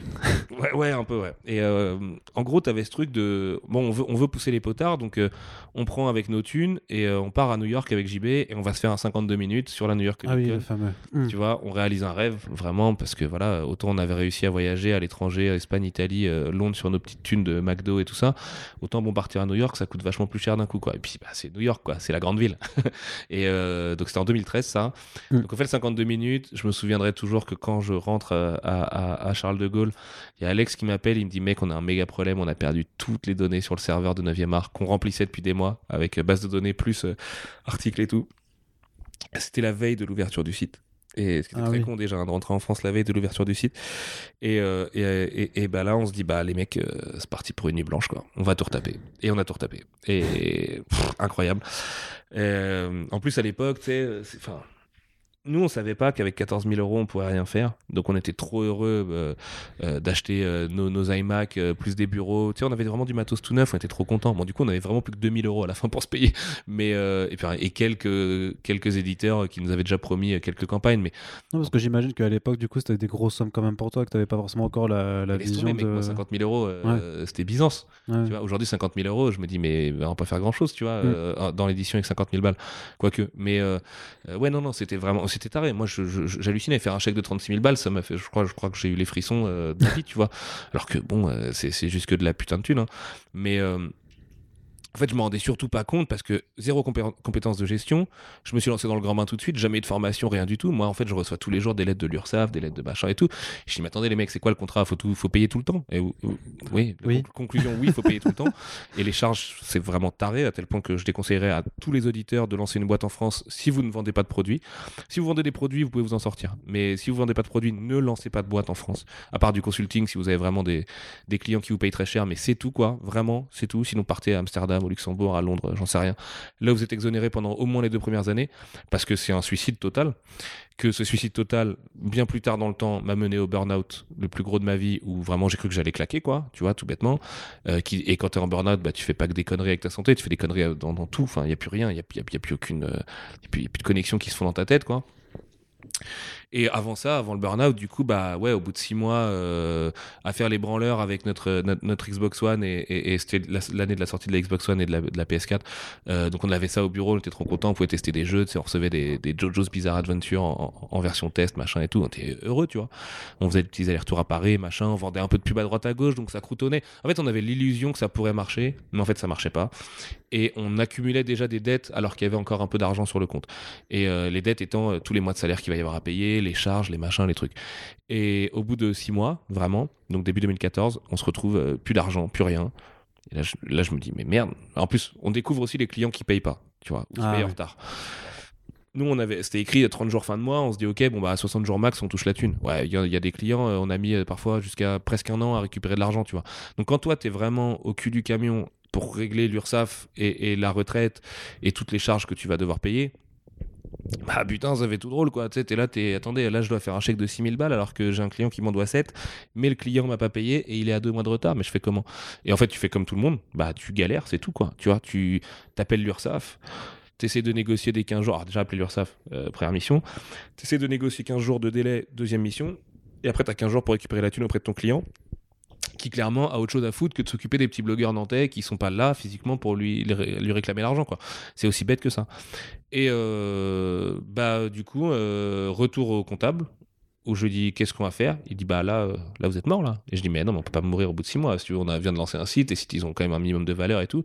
Il me dit non mais en fait je t'explique ton site il a beau avoir de la valeur, si sur ton compte tu as des dettes, en fait il vaut rien. Enfin, tu Mhm. vois, même il vaut, il vaut euh, le fait que ça va coûter de l'argent aux associés. Et le, le- le fait est que c'est Clément et Florent, donc les mecs de Spark, qui avaient pris le risque avec le prêt Mhm. qu'on remboursait, parce qu'on avait aussi un prêt à rembourser tous les mois. Donc en plus, tu vois, ça te rajoutait cette charge-là qui était quand même assez élevée. Euh, donc le mec, il me, enfin, moi, en gros, la conclusion, c'était vous allez devoir rembourser le prêt alors que vous venez de le dépenser, plus les dettes qui vont s'accumuler sur votre compte. en gros, vous trois, les associés, parce qu'Alfro et Alex avaient quelque part aussi, enfin, du coup, vous cinq, vous allez devoir rembourser quelque chose comme un peu plus de 50 000 balles là, là, si ça s'arrête. Je fais, bah, mais en fait, on peut pas. Tu genre, euh, c'est aussi bête que ça. T'as beau te déclarer euh, en banqueroute et tout, derrière, tu te retrouves avec des problèmes dans ta vie, quoi. Donc, pas cool. Et là, je me dis, il faut absolument qu'on continue. Tu vois, de toute façon, on n'a pas le choix. Euh, on se passe la corde au cou, mais c'est pour le bien des salariés et des associés. Et ce moment-là où tu te dis, je me passe la corde au cou, quand t'es un peu, tu vois, euh, euh, un punk euh, qui essaie d'être libéral, mais au sens libertaire du truc, tu vois, ça fait tout drôle. Et en fait, on a eu la chance de trouver, grâce au comptable, encore un super investisseur, hyper philanthrope et tout, sosie de Steven Spielberg, qui nous a aidés pendant deux ans à faire tourner la boîte, euh, qui a injecté euh, quelque chose comme 60 000 balles euh, dans la boîte, quoi, et qui nous a permis en fait de plus les quelques clients qu'on arrive à, à, recruter en plus, de tout juste tourner, quoi. Mais en fait, tu tournes, mais la fatigue elle s'accumule tellement que c'est c'est tu enfin voilà tu tournes à vide tu vois. Après éditorialement et tout on s'est éclaté on a réalisé des rêves la communauté a toujours été excellente c'est vrai que là tu nous parles beaucoup du, du, point de vue du patron en fait du coup et de toute le ouais parce que c'est ça qui m'a traumatisé euh, bah, on, sent, que ça t'a traumatisé mais euh, mais après ça, ça témoigne quand même d'un truc c'est que de toute façon c'est compliqué de sortir enfin de, de, de percer de, de, se maintenir dans le domaine culturel notamment parce qu'il est en ligne parce que euh, bon alors on, on, refait pas le passé mais il me semble que tu avais quand même des projets un peu de faire sur du papier aussi que tu voulais faire sur du papier. Et j'ai envie de dire qu'avec le oui, non, mais bien, sûr. Mais je dois dire qu'avec le recul, vu l'état de la presse papier en France, euh, grand Dieu, enfin merci que, que vous que vous soyez pas lancé là-dedans non plus. Ouais, c'était un projet à la Rokirama avant Rokirama, donc des fois je me mords un peu les noix quand même, tu vois, de parce que c'était vraiment ça le truc, tu vois, de faire du MOOC, mais plus grand format parce que le MOOC ça a toujours été un format un peu bâtard, euh, sur des artistes en particulier, tu vois, des mecs comme Otomo, euh, des mecs comme Hiroyuki Maishi, enfin tu vois, là je parle de Jap, mais il y en avait aussi Cronenberg par exemple, Jules Verne aussi, quand même, tu vois, en tant que Nanto-Nantais, on est forcément nous très très tourné vers lui. Et euh, non, je regrette un peu ça quand même, parce que, euh, enfin, puis je fais des livres en papier aujourd'hui, donc euh, tu vois, il y a une forme de, de logique là-dedans. Mais, mais bon, encore une fois, des, des, projets, on en a eu 1500. C'était aussi vachement par rapport à l'état de la rédac, où quand même on avait une inclinaison politique qui faisait que des fois on a eu envie de lancer des sites aussi plus parler de politique à des gens de notre génération, mais pas du cirque politique médiatique de merde de leur invoquer qui quitte les républicains, tu vois. Vraiment parler politique. C'est quoi la politique? C'est quoi qui se passe aujourd'hui? Euh, Et, vu que tout est politique, c'était vraiment aborder des sujets. Euh, bah, tu vois, les utopiales euh, nous ont beaucoup influencé là-dessus, quoi. Sur ces, sujets politiques qui, en fait, relèvent un peu de la prospective et de la science-fiction, et en même temps du, de la psycholinguistique aussi, pourquoi pas, et tout ça, quoi. Donc, ouais, peut-être qu'un jour, on les lancera, mais et, mais du coup, du point de vue journalistique, comment tu as vu un peu ta profession évoluer là-dessus?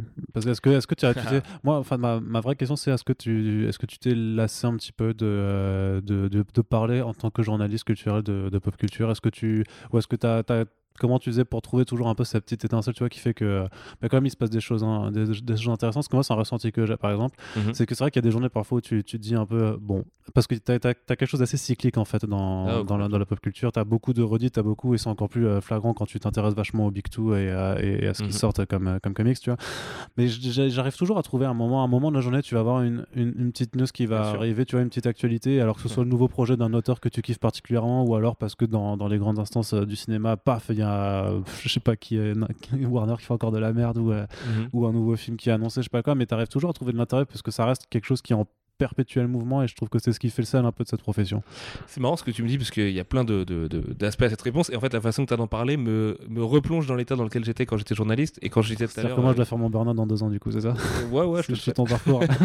non, non, au contraire, au contraire. Non, tu sais bien en plus, je suis assez protecteur avec toi là-dessus. Je te dis, mec, euh, moi, euh, personne m'a prévenu ou je l'ai pas vu venir donc essaye de le voir venir si tu sens que ça arrive. Et dans ce cas-là, coupe tout.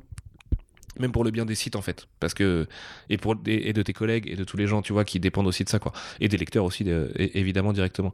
Euh, et, et, ce qui est drôle, du coup, c'est que tu vois, la façon que tu as de le dire me rappelle le fait que quand tu es dedans, quand c'est ton quotidien, c'est ton quotidien. Et, hmm. et tu penses limite qu'à travers ça. Là où aujourd'hui, moi, j'en suis sorti depuis maintenant bientôt trois ans, forcément, j'ai un peu perdu euh, cette approche-là. Et en fait, euh, euh, je, plutôt que de lire des sites et tout, je me fais limite mon parcours culturel à, moi perso. Mais c'était Julien Chiez qui me disait à l'époque où j'ai bossé chez Gameblog, parce que j'en ai pas parlé, mais j'ai aussi fait un, petit détour chez Gameblog.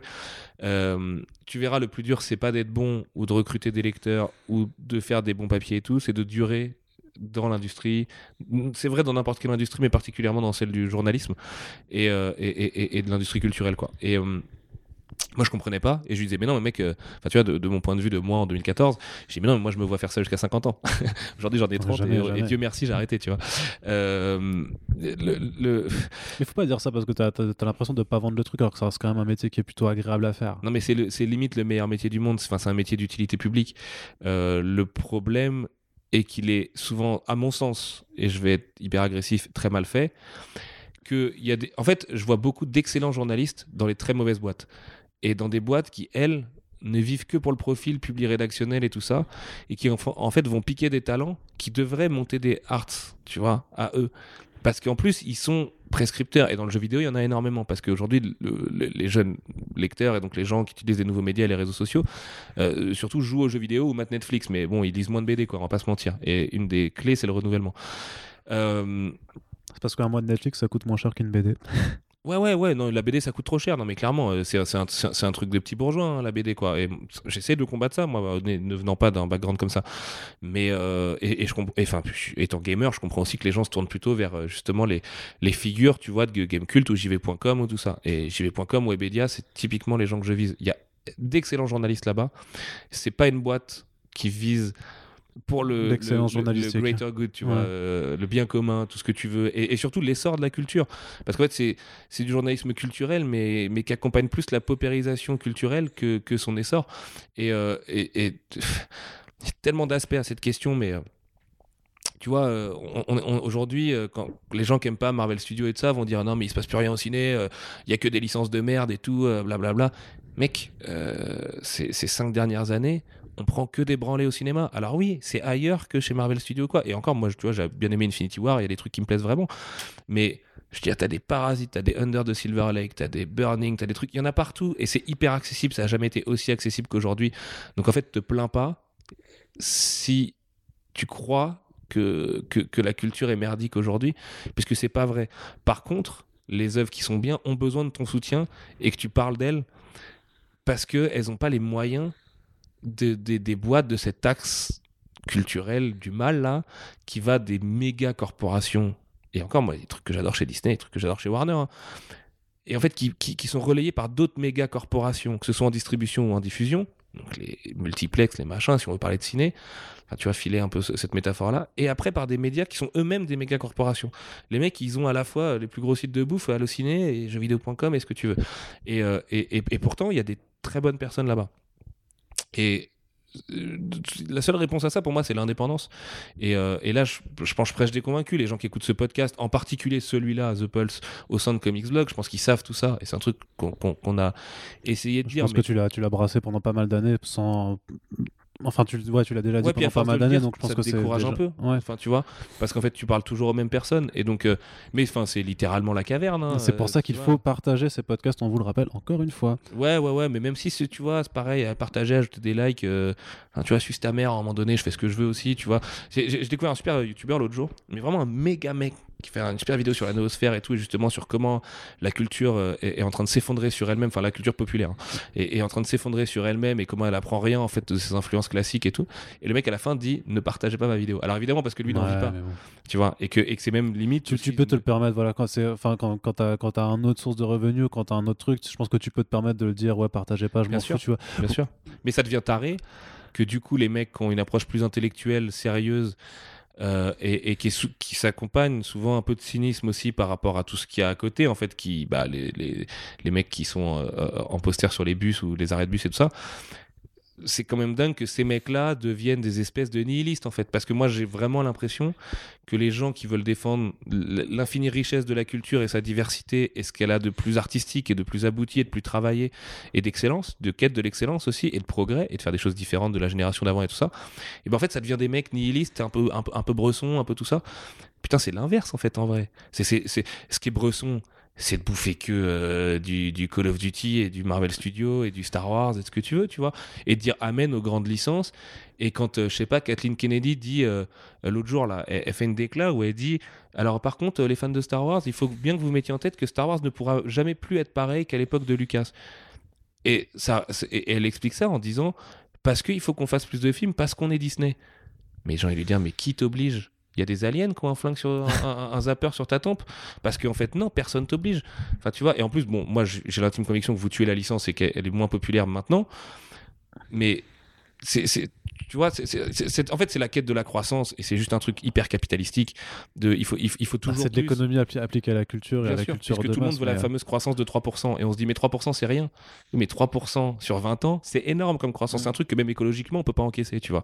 Et, et, et, et ça Enfin, tu vois, on peut même pas parler de vraiment de décroissance au sein de la culture parce que le but c'est que les artistes en vivent toujours plus et qu'on arrive à une forme, euh, je, vais invoquer Kojima, mais de de de, tu vois, de de, enfin les gens aujourd'hui et encore plus avec l'automatisation et tout ça, sont sont des des, des, bêtes d'entertainment.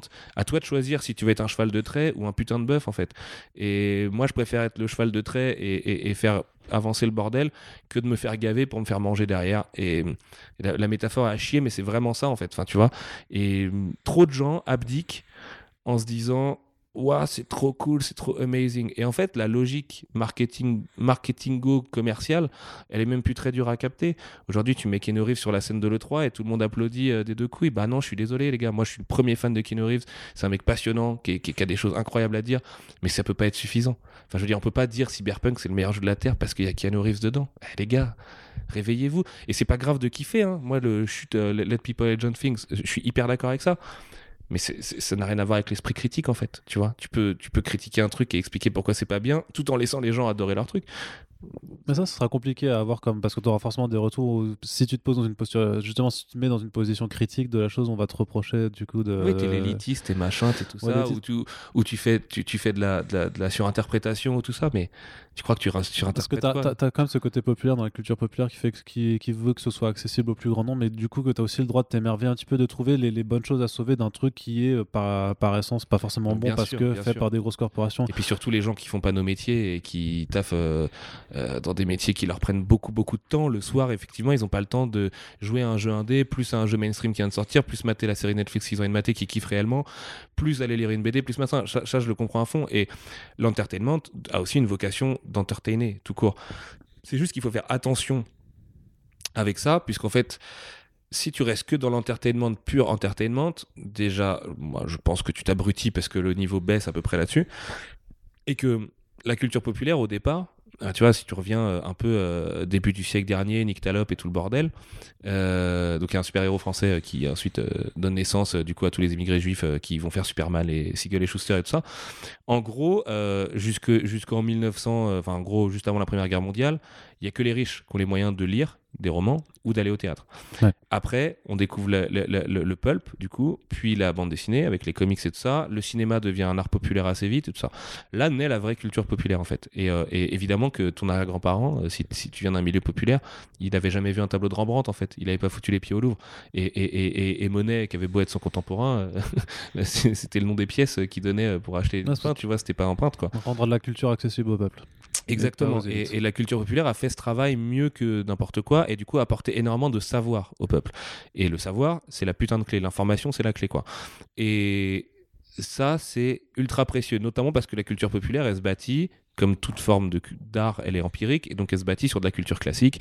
Et tu vois, euh, euh, Edgar Allan Poe euh, inspire euh, Lovecraft, qui inspire machin, qui arrive à Gaiman, qui arrive à, tu vois. Et, et hum, le problème, c'est que, comme le dit Marc Caro, il y a eu un espèce de putsch que moi je situe dans les années 80-90 du marketing et du commercial sur le créatif.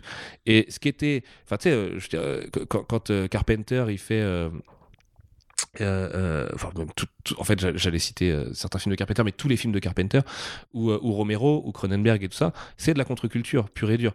Même dans les années 80, Zemeckis, quand il fait Retour vers le futur, il y a une forme de contre-culture là-dedans. Il dit un truc profondément politique sur le rapport au passé et tout. Euh, Aujourd'hui, c'est un peu plus chaud aussi dans Winter Soldier. Tu vois, si on veut prendre un exemple, il parle de surveillance par exemple. Alors c'est très léger et les gens vont me dire mais tu vois euh, un truc que tu veux voir et machin. Hein, quand même, Euh, tu vois, je trouve qu'il parle quand même pas mal de, de surveillance de C'est pour masse ça que je pense que tu peux pas forcément être, être toujours dans une posture un peu cynique par rapport au, au gras, tu veux, on va dire, de la, de la pop culture, parce que ju- justement, il faut réussir à déceler certaines choses qui sont importantes et, et avoir les messages qui sont distillés dans des œuvres qui sont grosso modo populaires et vont effectivement s'adresser à un monde dont la majorité va pas réussir à percevoir percevoir le truc ou va pas aller le chercher. De la même façon que, enfin, moi, pour un truc beaucoup plus récent, peut-être beaucoup plus frontal, un Black Panther, tu vois, j'estime que ça reste quelque chose qui est positif pour la, Ouais. la culture pop. C'est Parce important que que ça existe. parce ça aurait que été bien que même ce soit un si- bon film. Par contre, même si en filmiquement, c'est pas le meilleur film Marvel Studios, même si sur le message, ça pourrait être euh, mieux écrit, euh, malgré tout, je trouve que ça reste important en 2018 d'avoir eu un film comme ça parce qu'il n'y en avait pas eu à, à cette échelle-là en fait parce que tu as quand même aussi un pouvoir maintenant de la pop culture justement parce qu'elle est accessible à littéralement tout le monde parce que je pense qu'il y a encore 30, 30 40 ans c'était pas encore je- possible à, ouais. à autant de monde tu vois t'avais Ouais. pas autant de cinéma t'avais pas un accès non, ah, sûr. t'avais pas internet, t'avais pas cet accès-là qui est complètement, euh, complètement démentiel maintenant. Et quelque part, tu, tu faut aussi avoir ce genre de, de choses parce que je veux dire que même pour forger ton propre parcours, au-delà des, des médias qui peuvent t'informer et tout ça, ben faut aussi que tu puisses avoir à la limite, euh, bah, si tu veux savoir quelle clé ouvre la bonne porte, il faut que tu aies toutes les clés. Ouais, non, non, mais clairement. Et c'est ton rôle, tu vois, aujourd'hui. De, de, su- C'est le rôle que tout ça. tu, que tu te donnais aussi un petit peu à, à ce moment-là. Euh, en partie, ouais, je pense. Ouais. De, de, de, donner les clés aux gens qui n'ont pas le temps d'aller toutes les choper, quoi, pour ouvrir les serrures un peu plus facilement. Mais tu vois, c'est très marrant là, parce que tu parles de Black Panther. Moi, je vais prendre plus l'exemple de Wonder Woman. Black Panther, moi, je suis vénère parce que euh, le perso est génial. Le, film est sorti au bon moment, c'est super cool, notamment pour la communauté afro-américaine. Aujourd'hui, j'ai la chance de pas mal aller aux États-Unis et, c'est quand même une communauté qui est hyper soudée, qui, à mon avis, progresse vraiment dans le bon sens et fait soulever beaucoup de questions, euh, notamment aussi par rapport, euh, euh, tu vois, au LGBT et tout ça. Enfin, tu vois, euh, c'est- moins facile chez les Afro-Américains d'être ouverts là-dessus aux États-Unis. Enfin, en tout cas, ça l'était à l'époque de, de, de- avant les années 2010, en gros, tu vois, où la parole s'est vraiment libérée, où à mon avis, on a progressé sur les questions du féminisme, les questions LGBT, les questions de diversité, de représentation et tout. Il y a toujours des mecs pour faire des cuts d'endgame euh, sans, euh, sans Renoir, sans Ouais, non, mais eux, euh, eux, eux, à un moment donné, Eux aussi ont progressé bizarrement. Il y en aura toujours, si tu veux, des gens comme ça, des réacs, il y en aura toujours. Il y a des Ouais, gens ouais. qui sont dans le mauvais sens de l'histoire et tout. Il y a des gens qui veulent pas euh, savoir ce qu'est le white privilege aujourd'hui. Bah putain, je limite, je suis triste pour eux en fait, ou qui, ou qu'ils le prennent comme une agression. Euh, bordel quoi. Enfin bref, en, plus c'est même, c'est- inhérent au white privilege de réagir comme ça. Enfin bref, bref. Mais euh, tu vois, sur Wonder Woman par exemple, je parlais du putsch du marketing et du commercial. Quand Warner nous vraiment nous, nous matraque la gueule en nous disant c'est la première héroïne forte au cinéma machin et tout. Eh mais les gars mais fermez-la quoi. Il y a quand même des mecs comme Ridley Scott John Carpenter et tout qui sont passés avant vous. Est-ce que Hélène Ripley c'est pas elle, elle- enfin elle l'enterre mille fois euh, euh, Wonder Woman? Bien alors sûr. oui le symbole est très important et pour les petites filles c'est génial d'avoir une super héroïne sur laquelle se greffer et tout ça Oui, puis on parlait quand même de vrais films de super de super héroïnes à cette époque-là. Maintenant, où le super héros c'est quand même devenu, euh, je, je vais pas dire un genre à part, mais c'est enfin c'est une entité cinématographique qui domine Mhm. littéralement le box-office Mhm. et, euh, et, euh, je veux dire même l'espace médiatique, on va dire, comparé aux dernières incarnations qui, excuse-moi, c'était Catwoman, Electro, puis puis Supergirl. Non, mais qui, c'est sûr. voilà. si tu parles de Pitoff et voilà et tout ça bah ouais bah t'es mal barré mais Non, puis il y avait quand même 10 ans d'écart, enfin plus de 10 ans d'écart par rapport à ces films, tu vois, c'est 2004 à 2017, donc il y avait 13 ans où t'avais pas eu vrai- réellement dans le registre super-héroïque un, fi- Oui, oui, un bien film sûr. solo. Sur, mais c'est euh, juste sur la, un ré- la réécriture de l'histoire par le marketing, c'est un truc Ouais, qui oui. m'énerve parce que tu vois Bah, là la même façon qu'on nous aurait dit sur Black Panther qu'il y avait Blade euh, avant, tu vois, par exemple, ou Steel pour euh, ceux qui s'en souviennent. Ouais, ouais, ou de la black exploitation. euh, Mais- tu mais vois, techniquement, euh, Blade avait shafts, peut-être avec, euh, Plus d'impact. Peut-être que Blade a eu plus d'impact sur le cinéma euh, que n'a pu l'avoir les, les, les Catwoman ou Electro par rapport au. Oui, pour le coup, oui, parce que ouais, surtout Blade 2, euh, Del. Toro et tout, quand même, tu vois, euh, pas mal quoi. Mais euh, bref, je, je, sais plus où on en était avec tout ça. Mais euh, ce qui est sûr, c'est que Sur le fait de réussir à trouver quand même des, des choses importantes et des messages à faire passer malgré euh, qu'elles Ouais. soient comprises dans des œuvres qui sont plus. euh, ben, pas dans forcément la bonne partie de la pop culture, en tout cas celle qui a plus tendance Non, mais il n'y a à pas, y a être pas de que bonne dans de mauvaise partie de la pop Non. culture. Par contre, il y a Mais- des décideurs qui sont du mauvais côté et, et, et qui décident de, de, de, de saloper des films ou saloper des jeux ou saloper ce que tu veux. Alors après, sur le- la littérature, c'est moins le cas parce que euh, il y, a, il y a- y a moins d'enjeux économiques et tout, quoi. Et en fait, c'est ça le problème. Quand on découvre qu'une œuvre est salopée, bah, c'est juste pour un putain d'enjeu économique à la fin. Et, qui est hyper court-termiste parce que ces mecs-là, de toute façon, vont sortir 6 films par an, tu vois. Et quand t'es Warner ou Disney, t'en sors même mais 45, 50 par an, quoi. Donc c'est emmerdant et, euh, et, et, je renie pas du tout le rôle du producteur parce qu'aujourd'hui on voit sur Netflix que quand un réal euh, euh, fait un film euh, juste en tant que lui tout seul, juste en tant qu'auteur, il manque un producteur pour lui dire quand il va pas dans le bon sens. Le meilleur exemple étant un mec qu'on adore tous les deux, c'est Gareth Evans quand il fait Apostle. J'adore le film, mais il manque un producteur dessus pour lui dire attends là tu tu vois sur ton rythme, sur tout ça, il y a un truc qui, qui, chie un peu. Il y a des très bons producteurs à Hollywood. Je pense qu'un mec comme Joel Silver a fait un bien fou malgré les merdes qu'il a pu produire à droite à gauche selon lui, pour financer Matrix notamment.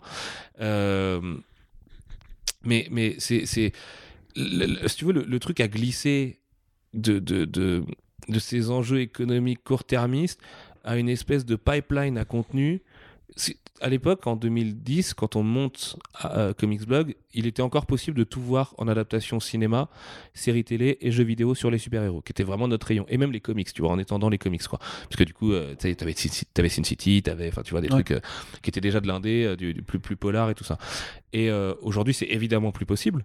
Enfin, je veux dire, ils- maintenant, ils annulent des séries après le pilote, si tu veux. Donc, voilà. Et pourtant, c'est James Wan à la baguette, enfin, tu vois, en tout cas, en tant que à la prod. ouais. En fait, le truc, c'est que ça, revient à cette discussion qu'on avait tout à l'heure sur les niches, là, et le, fantasme des niches à l'époque. Euh, Hollywood et, le, jeu vidéo, qui est vraiment une industrie très, très industrielle, quoi, euh, ont eu cette obsession-là et ont du coup produit, produit, produit, produit, quitte à lessiver des gens, des burn-out, enfin, tu vois, l'ouverture de la parole dans les années 2010 est vraiment très consécutive et conséquente à euh, cet essorage des talents pour toujours faire plus et plus et plus et plus plutôt que de faire mieux. Et donc il y, a des- il y a des studios évidemment qui arrivent ou qui ont réussi à combattre ça. Je pense à Blizzard par exemple. Blizzard, tu sais, t'avais la politique du when it's done. Là aujourd'hui Blizzard, ça y est, je Bah, c'est pense plus, plus ça. le putsch d'Activision. Non, non, c'est plus ça. Non. Le putsch d'Activision, il est terminé. Il reste plus que Samwise, en gros, euh, des, des, des anciens. Sam- je pense qu'il est là encore pour euh, quelques années, prendre deux petits billets à faire de- des- des concept art pour Diablo, un peu planqué. Mais euh, tous les autres sont partis parce que bah, les mecs, plutôt que de faire des bonnes choses avec Overwatch, ils vont faire Overwatch 2. Comme ils ont fait Call of Duty, euh, Black Ops 1, 2, 3000, tu vois. Et, hum, et, donc, du coup, bah, c'est la mort euh, lente du Blizzard qu'on aime, qu'on respectait en tant que gamer, parce que les mecs étaient lents et machin. C'est des projets encore un peu ça, encore, en- incarnent encore un peu ça. Chez Naughty Dog, de ce qu'on comprend, ça a été aussi un peu, euh, tu vois, complexe après euh, Last of Us, qui a été limite trop gros pour eux, qui a été un trop gros succès avec Uncharted aussi en parallèle. Et euh, en gros, bah, il y a eu un espèce là aussi de putsch, euh, genre, euh, les mecs, il va falloir qu'on devienne, tu vois, des, des, des, des, des- usines, quoi, machin. Alors que c'est kiffant d'avoir un jeu que tous les 4 ans et qui est Mhm. vraiment polish et tout. C'est pour ça que j'aime autant Kojima par ailleurs. God of War, qui est un très bon jeu de Santa Monica, c'est un très bon jeu parce que les mecs, après le God of War raté d'avant le spin-off, là, ouais. ils ont l'impression qu'en fait la licence elle est dead. Et donc ils laissent le mec travailler. Et parce qu'ils laissent le mec travailler avec sa vision, ils en font un bon jeu. Mais tu vois, ça devient des accidents en fait, les, les- ce genre de belles histoires. Et c'est quand même putain de triste. Surtout quand, et pourtant j'aime beaucoup Netflix, parce qu'ils font beaucoup de prosélytisme et des documentaires qui, écolo et de ça qui me semblent importants. Mais quand Reed Hastings, le boss, il dit Mon seul concurrent, c'est pas Disney, c'est pas Warner, c'est pas tout ça, c'est le sommeil. Je trouve que ça en dit long quand même. Mm. J'ai l'impression d'entendre Patrick Lelay qui me parle de tant de minutes disponibles euh, de cerveau pour Coca, tu vois. Et euh, la culture, c'est pas ça.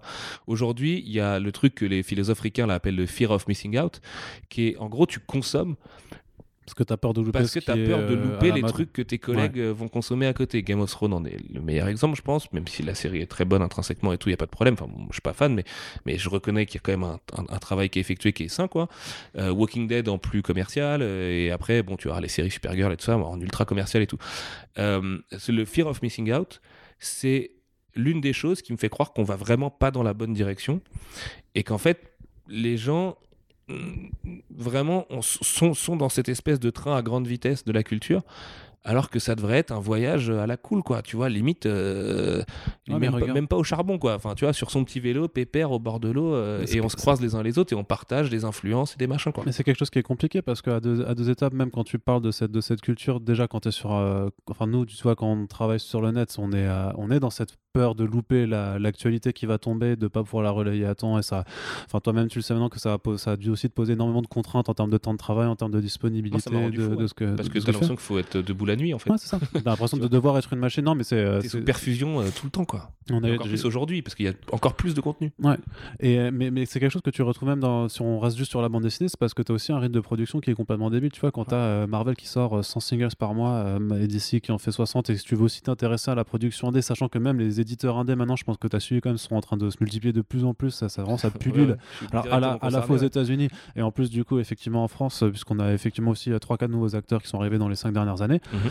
bah ouais, t'as as, peur de louper quelque chose qui sort au bon moment et qui et c'est souvent en plus, je pense que t'as un effet d'écho aussi par, par le prisme des réseaux sociaux où quand t'as la chose qui est à la mode, bah tu, tu vas le voir partout et du coup t'as as un peu ta vision de ton quotidien qui va être modifiée en te disant merde, si euh, les, les 50 personnes de mon réseau euh, perso sont en train de tous en parler, c'est qu'il se passe effectivement quelque chose, mais moi j'ai pas le temps, je dois travailler, je dois faire ça, Mhm, je dois faire sûr, ça. Et c'est, euh, enfin, du coup, je, le truc c'est que même au niveau de la bande dessinée, on a, on, a cette peur qui peut être soumise et pourtant, et, pourtant les, mais pourtant les gens lisent moins. Pourtant les gens, les, gens lisent pas. Je sais pas si toi tu. Les gens, les gens lisent moins. je pense que toi tu feras le même constat que moi par rapport à tes années sur Comics Blog, c'est que euh, ok, il y a de plus en plus de films, de séries, tout ça. Il y a beaucoup de choses qui se sont développées. Donc c'est une mhm. culture qui a, qui a, énormément progressé.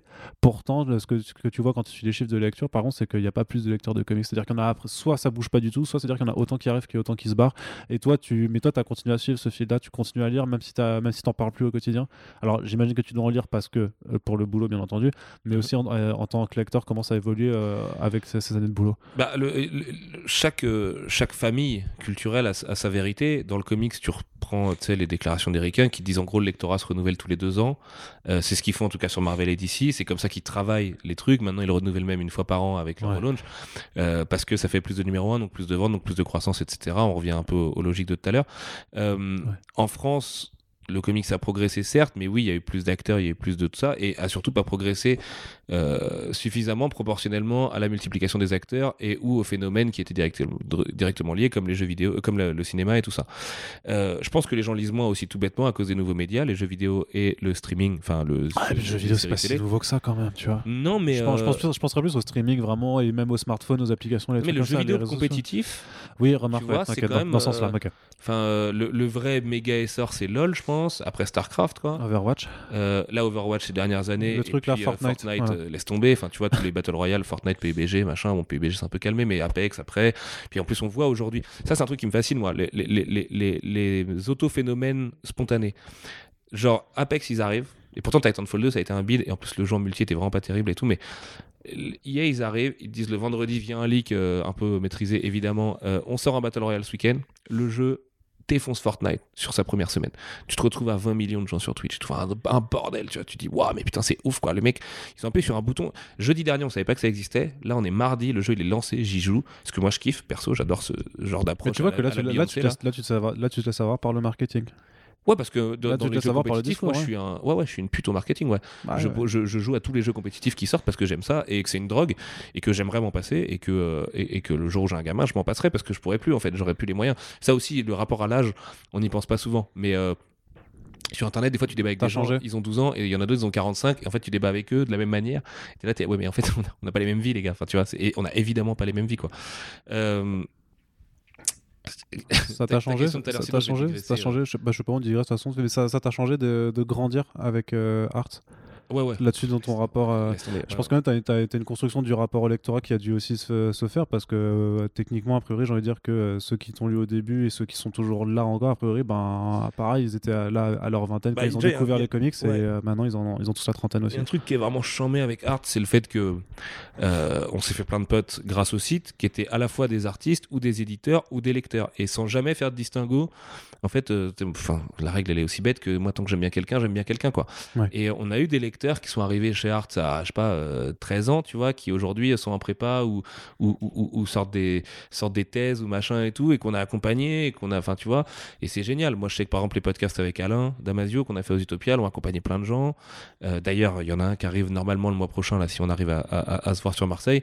Et enfin un ou deux ou, plus mais j'en dis trop. Euh, euh, donc ouais ça m'a forcément changé. Et puis surtout tu vois euh, je voyais un, un pote s'appelle Anthony qui est pareil lecteur des sites j'ai connu, j'ai connu par les sites et tout qui lui est justement typiquement ce genre de mec qui n'a pas le temps d'aller lire justement un bouquin de Damasio ou d'aller lire de l'indé ou machin et qui en fait bah, quand on se voit, on parle Marvel Studios, on parle Star Wars, on parle machin. Alors évidemment, moi je lui nique un peu sa vie parce que bah, je, tu vois, je vois les grosses ficelles et puis bah, je vois un peu l'autre côté aussi à force de, de côtoyer ces gens-là. Donc euh, je sais que c'est pas si rose et que des fois on fantasme et que les, et que les lecteurs sont peut-être meilleurs que, enfin tu vois, les fantasmes des lecteurs sont souvent meilleurs que le résultat final. Bah Mais euh, du coup, c'est cool parce que ça m'a vraiment donné un panel d'amis qui sont très différents dans leur rapport à la culture et tout. Et, j'essaye en fait, euh, même via iComics, tu vois. Je sais que mon public sur Rick and Morty, c'est pas mon public sur The Few. C'est d'ailleurs pour ça que j'ai sorti les deux en même temps. Et pareil sur les tortues, qui est vraiment la plus sur, euh, sur, sur, le comics pur, tu vois. Et, et, et, pareil sur Scott Pilgrim, parce que c'est vraiment plus graphic novel, on a un public beaucoup plus féminin et tout ça, quoi. Et, euh, et je me rends compte, en fait, de la diversité énorme qu'il y a et que euh, euh c'est un, un, un, truc à, à, chérir vraiment, quoi. Donc, euh, tu sais, enfin, je suis entre l'ultra cynique et le, et, et, le, et, le bisounours, en fait, tu vois. Donc, c'est ça que ça m'a apporté Arts, parce que je suis cynique parce que je vois les ficelles mais je suis bisounours parce que c'est quand même trop beau de voir des gens qui se battent pour la culture. Là, ce week-end, on était à Lyon. J'ai eu un couple qui est venu de Paris parce qu'il pouvait pas être là mercredi, juste pour voir Brian et tout, parce que les mecs sont trop fans et ils avaient les limites les larmes aux yeux quand ils m'ont remercié de l'avoir fait venir et tout. Moi, enfin, tu vois, je- je- j'envisage pas ces trucs-là avant de faire, en fait. Enfin, euh, limite, ils sont sûrement plus contents que moi de voir Brian. Moi, c'est un copain, enfin, tu vois, machin. Mais ça, c'est ça, c'est hyper beau. Et en même temps, j'ai, on a eu une chance sur Art, c'est qu'on a jamais eu beaucoup de trolls. On en a eu très très peu. On a eu des mecs qui nous ont taclés. C'est normal. Si t'en as pas euh, avec autant de lecteurs, c'est que vraiment tu fais les choses bizarrement. Mais euh, on en a eu très peu. Et quand on en a eu, on a pu discuter. On a toujours essayé d'ouvrir le débat. Moi, je sais que j'ai été frontalement attaqué sur mon désamour total de Suicide Squad et BVS. Et que comme je suis une grosse tête de con, j'ai confronté les gens qui me parlaient mal en disant mais mec, euh, j'essaye pas de te ruiner ta vie, c'est pas le film à ton père, tu vois. Enfin, Mm. genre, euh, je t'explique avec tout ce- tous les arguments que j'ai en, en- en- en ma possession, pourquoi j'ai trouvé que le film était mauvais et pourquoi j'essaie aussi d'expliquer pourquoi je le trouve mauvais et pourquoi il est mauvais en fait. Et mais à part, enfin tu vois, à part ça, mais c'est des épiphénomènes en plus. Puis c'est vrai, ça touche au côté d'équipe dont on parlait tout à l'heure et tout, mais euh, Parce que t'as plus envie de te battre pour des films ou des, des, bah des- non, des bien- bouquins, quoi. bien sûr que- mais pour rien en fait. Ouais. J'ai envie de me battre pour rien dans la culture. Kiffez ce que vous kiffez tant que vous en parlez bien et, et- et que vous voulez le partager. En fait, tant que c'est sincère, quoi, tu vois. Est-ce que ça veut dire qu'il faut arrêter aussi d'être. euh, Enfin, qu'il faut essayer de lisser son discours tout le temps et ne, ne pas. euh, Non, non, non, non, surtout pas, surtout pas. Non, non, parce que encore une fois, le lissage de- du discours, mec, euh, c'est hyper dangereux, quoi. Enfin, tu vois, mais c'est dangereux socialement. hein. C'est-à-dire que on est en train de, de, de, de vraiment se mettre euh, des muselières nous-mêmes, quoi. Et, et c'est dangereux. Tu peux être un, progressiste avec tout ce que ça comporte, tu vois. Donc, en gros, un gaucho pro LGBT, pro tout ce que tu veux, machin, tout en étant, je veux dire. euh, euh, je sais pas comment le dire de manière politiquement correcte. Tu vois, c'est chiant parce que même ça, j'arrive pas à le dire de manière politiquement correcte. Sinon, je vais encore me faire taper sur les doigts parce que, parce que des gens vont se sentir insultés ou quoi. Mais euh, je vois trop de réactions épidermiques. Genre, je vais prendre un exemple concret. Je vais avoir un enfant au mois de novembre. Donc je suis très touché par la question de la fausse couche et tout le bordel en ce moment. Tu vois, c'est c'est con, mais tu c'est quand t'es face au bordel que tu te rends compte de ce que c'est. Et, et je me dis ah putain, du coup en fait maintenant je comprends tous les futurs parents ou parents que j'ai autour de moi dans ce qu'ils me disaient. Et j'avais pas du tout les, les- le bagage pour comprendre comment ils vivaient la grossesse. Tu vas avoir une vague de félicitations dans les commentaires du coup. ouais, ouais, ouais. Ah, merci. Euh, le, le même jour que la sortie de Death Stranding, si ça c'est pas un signe que je vis dans ma propre simulation, tu La- la- L'appelle juste pas Kojima. Et, euh, non, non, promis, promis. Euh, non, ma meuf me tuerait sinon. Euh, non, ce que, ce que je veux dire par là, c'est que. Je sais même plus en plus euh, ce, que, ce que je voulais. Vrai, Que maintenant tu te sens vachement plus concerné par les euh, thématiques de fausse couche par exemple ou de ce que peuvent vivre Ouais, certains et, parents. et- certaines et du coup, il y a deux jours, je vois une meuf du Figaro de droite, tu vois, vraiment de droite, euh, discours à la Eugénie Bastier, tout machin, ou Bastille, je sais pas comment on dit, euh, qui, qui dit, donc tu sais, ils, ils veulent repousser euh, l'avortement de 12 à 14 semaines. Je suis désolé, là, c'est digression totale, hein, mais Ouais. c'est parce que tu sais, dans les autres pays européens, en fait, tu, tu peux aller même beaucoup plus loin que ça, je crois, tu, tu peux aller jusqu'à limite 20 semaines ou 28 semaines, enfin, tu vois. Et en gros, la nana explique, avec un tweet, donc avec le peu de lettres qu'elle a à sa disposition, à 14 semaines, le gamin, il a un cœur, un cerveau qui est formé, des doigts, euh, il se retourne dans le ventre de sa mère, il, il- il- c'est pas juste un fœtus, tu vois. Il est passé à un Non, c'est pas stade. un amas de cellules, ouais. Voilà, Mhm. c'est pas juste un amas de cellules euh, euh, qui, qui- qui- qui- qui- qui- qui ne vit pas autrement. Et donc la meuf dit ça. Et je, je, que je retrouve le tweet exact. Mais euh, du coup, bon, elle se fait tracher de manière rigolote. Et moi, ça me fait marrer par des gens qui disent euh, oui, euh, à 20 semaines, ils découvrent euh, la déclaration d'impôt et merde, et, et, et, et, et l'URSSAF et, et tout le bordel, tu vois, ce qui vraiment me fait marrer euh, à ce moment-là.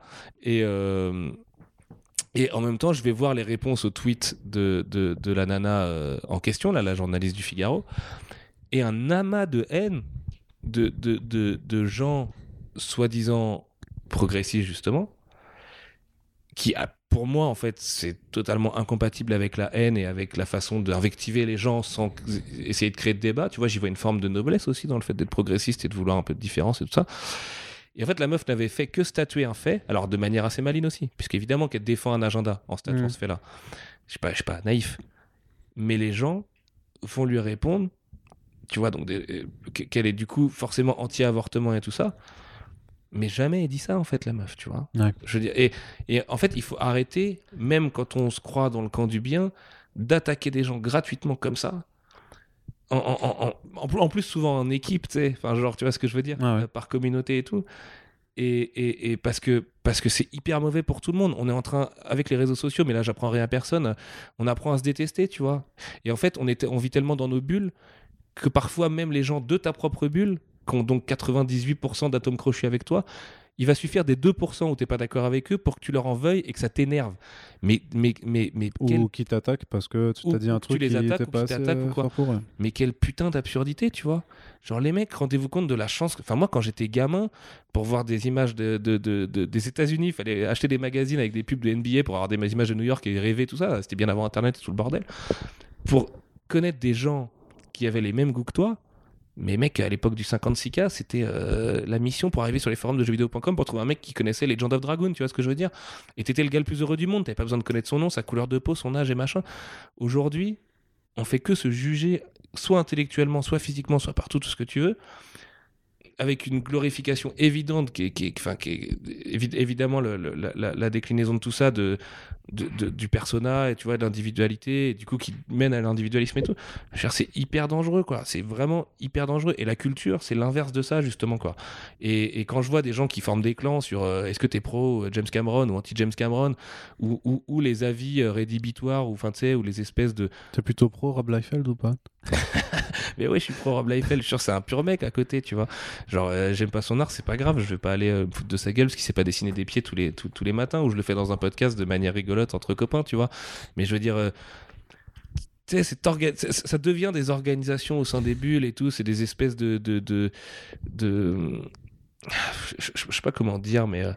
Tu vois, c'est parce que c'est très nébuleux en plus tout ça et on se rend pas compte du mal qu'on peut faire et tout là-dedans. Et moi, je suis très, j'ai été sensibilisé là justement à la, à, à- à l'hyper euh, euh, irritabilité ou, ou- ou, tu vois le, le, le- fait d'être, enfin, tu, quand tu parles à quelqu'un, tu sais pas ce qui va la toucher dans tes mots et ce qu'elle vit et tout ça et machin. Et donc, faut faire attention, ok.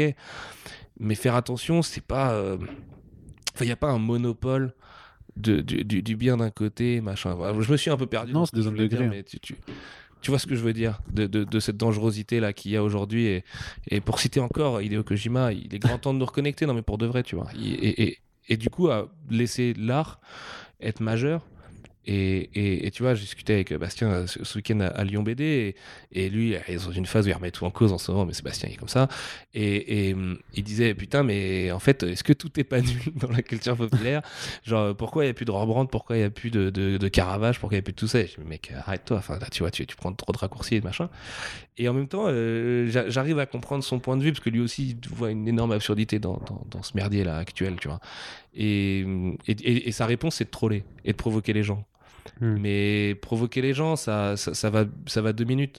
On peut aussi prendre les choses au sérieux sans troller, euh, sans être le mec le plus euh, deep ou woke ou mec n'importe quel adjectif anglais là-dessus, tu vois. Faut, faut juste être, je sais pas, sain, partageur, volontaire, déterminé, tu vois, je sais pas, je pense. Bref.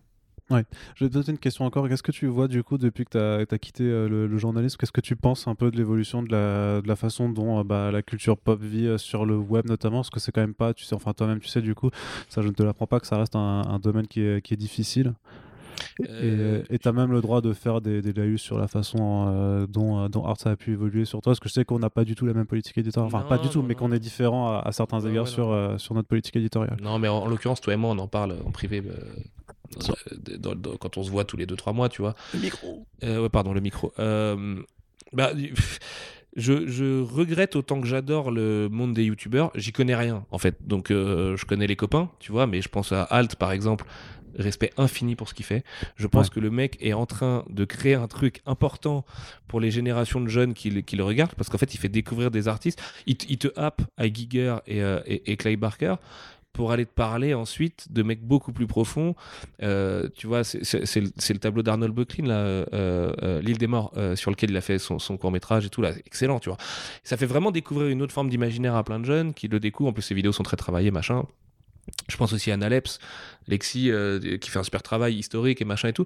Et en fait, il y, a des- il y a, il y a- y a des super bonnes façons d'aborder le bordel. Le problème, c'est qu'en fait, YouTube, de ce que j'en vois dans les stats et tout, c'est euh, Pause Bleu et compagnie, tu vois. C'est euh, et le mec qui fait du sport là, euh, je sais plus comment il Thibaut InShape. Thibaut InShape, ouais. Et Et, mais même, mais même dans, dans ce qu'il fait, on, on digresse de nouveau, mais même dans ce qu'il fait, je trouve qu'il y a parfois il y a, il y a un bien en tirer. Par exemple, il avait fait une, une opération de com pour euh, où il passait une semaine dans une, dans une prison pour valoriser en fait ah le oui, de de de ça, prison. ouais. J'ai pas vu, mais Alors, bon, alors effectivement, c'est complètement halluciné parce qu'il continue à rester dans son personnage, il fait des dermes, Madame la ministre, et tu, tu pètes un cas, franchement. Mais je me dis, mais je me dis, en vrai, il y a des jeunes un peu machin qui découvrent le métier, à la limite que ça intéresse vraiment, ça peut faire des gens. c'est à- pas lui euh, qui a fait un selfie avec un mec mort derrière lui, non? Euh, ça, je sais. un yeux et tout, je- non, ça, j'aurais pas envie de savoir.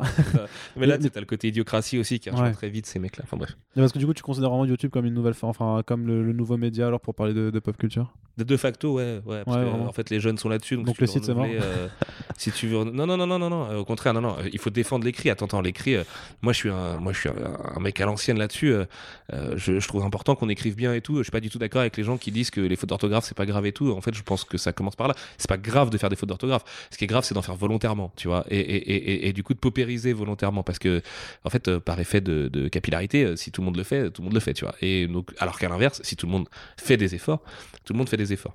Et, et, et- tu le vois dans des pays comme le Japon et tout, je trouve qu'il qui ont un côté nationaliste là-dessus qui est hyper intéressant. Mais euh, bref, Euh, non, l'écrit c'est très important parce que euh, tu dis des choses différentes, tu poses des choses différentes. Il y a des choses que tu peux pas dire à l'oral que tu peux dire à l'écrit et vice versa. C'est vraiment deux formes d'expression très différentes. hein. Tu peux être hy- hy- hyper deep justement à l'écrit, tout en étant un gros déconneur à l'oral et tout. Enfin, tu vois, je vois vraiment. même, enfin, toi, tu le sais, comme t'écris, tu, tu peux mettre deux facettes de ta personnalité totalement différentes dans l'un et l'autre. Et troisième encore, si tu montes ta gueule sur YouTube ou quoi. Euh, après, euh, euh, j'espère que ça plaît encore aux jeunes, j'en sais rien, tu vois. J'espère que les, les, ados d'aujourd'hui, viennent lire des critiques. J'imagine qu'ils regardent plus de vidéos YouTube et qu'ils écoutent plus de podcasts de facto, mais enfin, tu vois, je suis aussi rassuré quand, quand, je vois des interviews de rappeurs. Moi, j'écoute beaucoup de hip-hop français et tout ça, vraiment de, de tout type de hip-hop français. Euh, quand je vois les nombres de vues de, des émissions de Mehdi Maizi ou d'Irim et tout, je suis hyper content, tu vois. Vraiment, je me dis putain, c'est charmé parce que quand ils vont parler, enfin, puis je trouve qu'ils font, ils ont un regard sain sur le truc. Là, hier soir, je matais une interview de Columbine, par exemple, et je trouve que c'est cool la façon qu'ils ont de, de les accueillir et de pas les faire passer pour des mecs du rap de Yankee ou des, des provinciaux et tout. Euh, Enfin, tu vois. euh, il y a quelque chose de vertueux là-dedans. Et en fait, comme ces mecs-là peuvent parler avec euh, une vraie tribune et des endroits, ils peuvent du coup parler aux gens qui ont à peu près leur âge ou un peu plus jeunes et tu vois, véhiculer des trucs. Ce que je regrette plus, c'est que euh, dans le culturel, culturel, pop culturel, et moi je vois que les seuls trucs que je vois marcher c'est des top 10 et des machins tu vois. Et ça ça ça ça me fait chier parce que déjà faire des classements c'est de la merde. Je dirais pas de classement à avoir dans l'art les mecs ça, ça ne sert à rien. À la limite le classement de fin d'année ça peut être bien si tu veux faire euh, euh, si tu veux travailler ta mémoire et, et, et- et te souvenir de ce que tu as vu dans une année pourquoi pas mais limite fais-le pour toi-même tu vois. Et euh, et je, trou- je trouve peu de formats vraiment euh, de fond qui, qui, qui vont, qui, qui vont amener une réflexion au point de la développer et de laisser des questions dans la tête des lecteurs en leur apportant, enfin des spectateurs pardon, en leur apportant quelques réponses. Ça, je le vois pas beaucoup. Mais c'est peut-être parce que je connais pas bien le format et que voilà. Alors qu'à l'écrit, il y a plus ça. Maintenant, l'écrit, vous par exemple chez Art, et je suis bien placé pour le savoir, vous êtes aussi condamné à traiter toutes les news.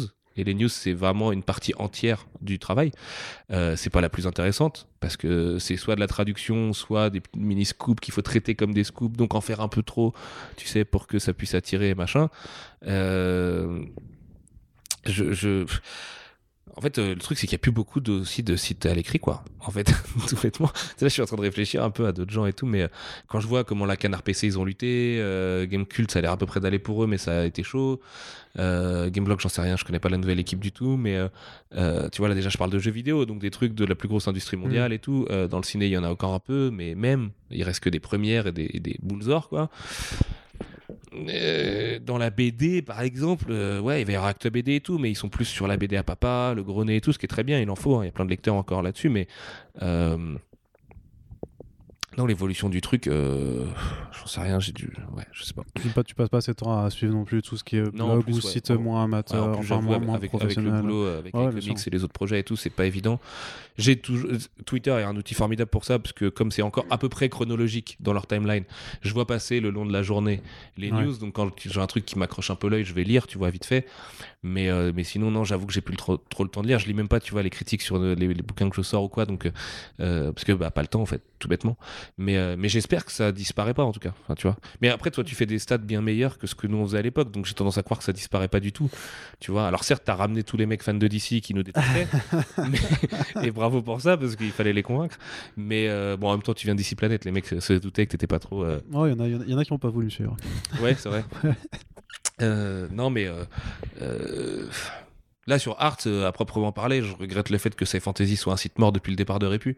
Tu vois, ça, ça me fait chier parce qu'il y a des trucs géniaux à faire avec Sci Fantasy. Et Alors, je sais il que, je sais que toi, mort, il est, à mort. il hein, est- il est au tu ralenti, vois, avec, euh, effectivement. avec Game of Thrones, avec tout ça.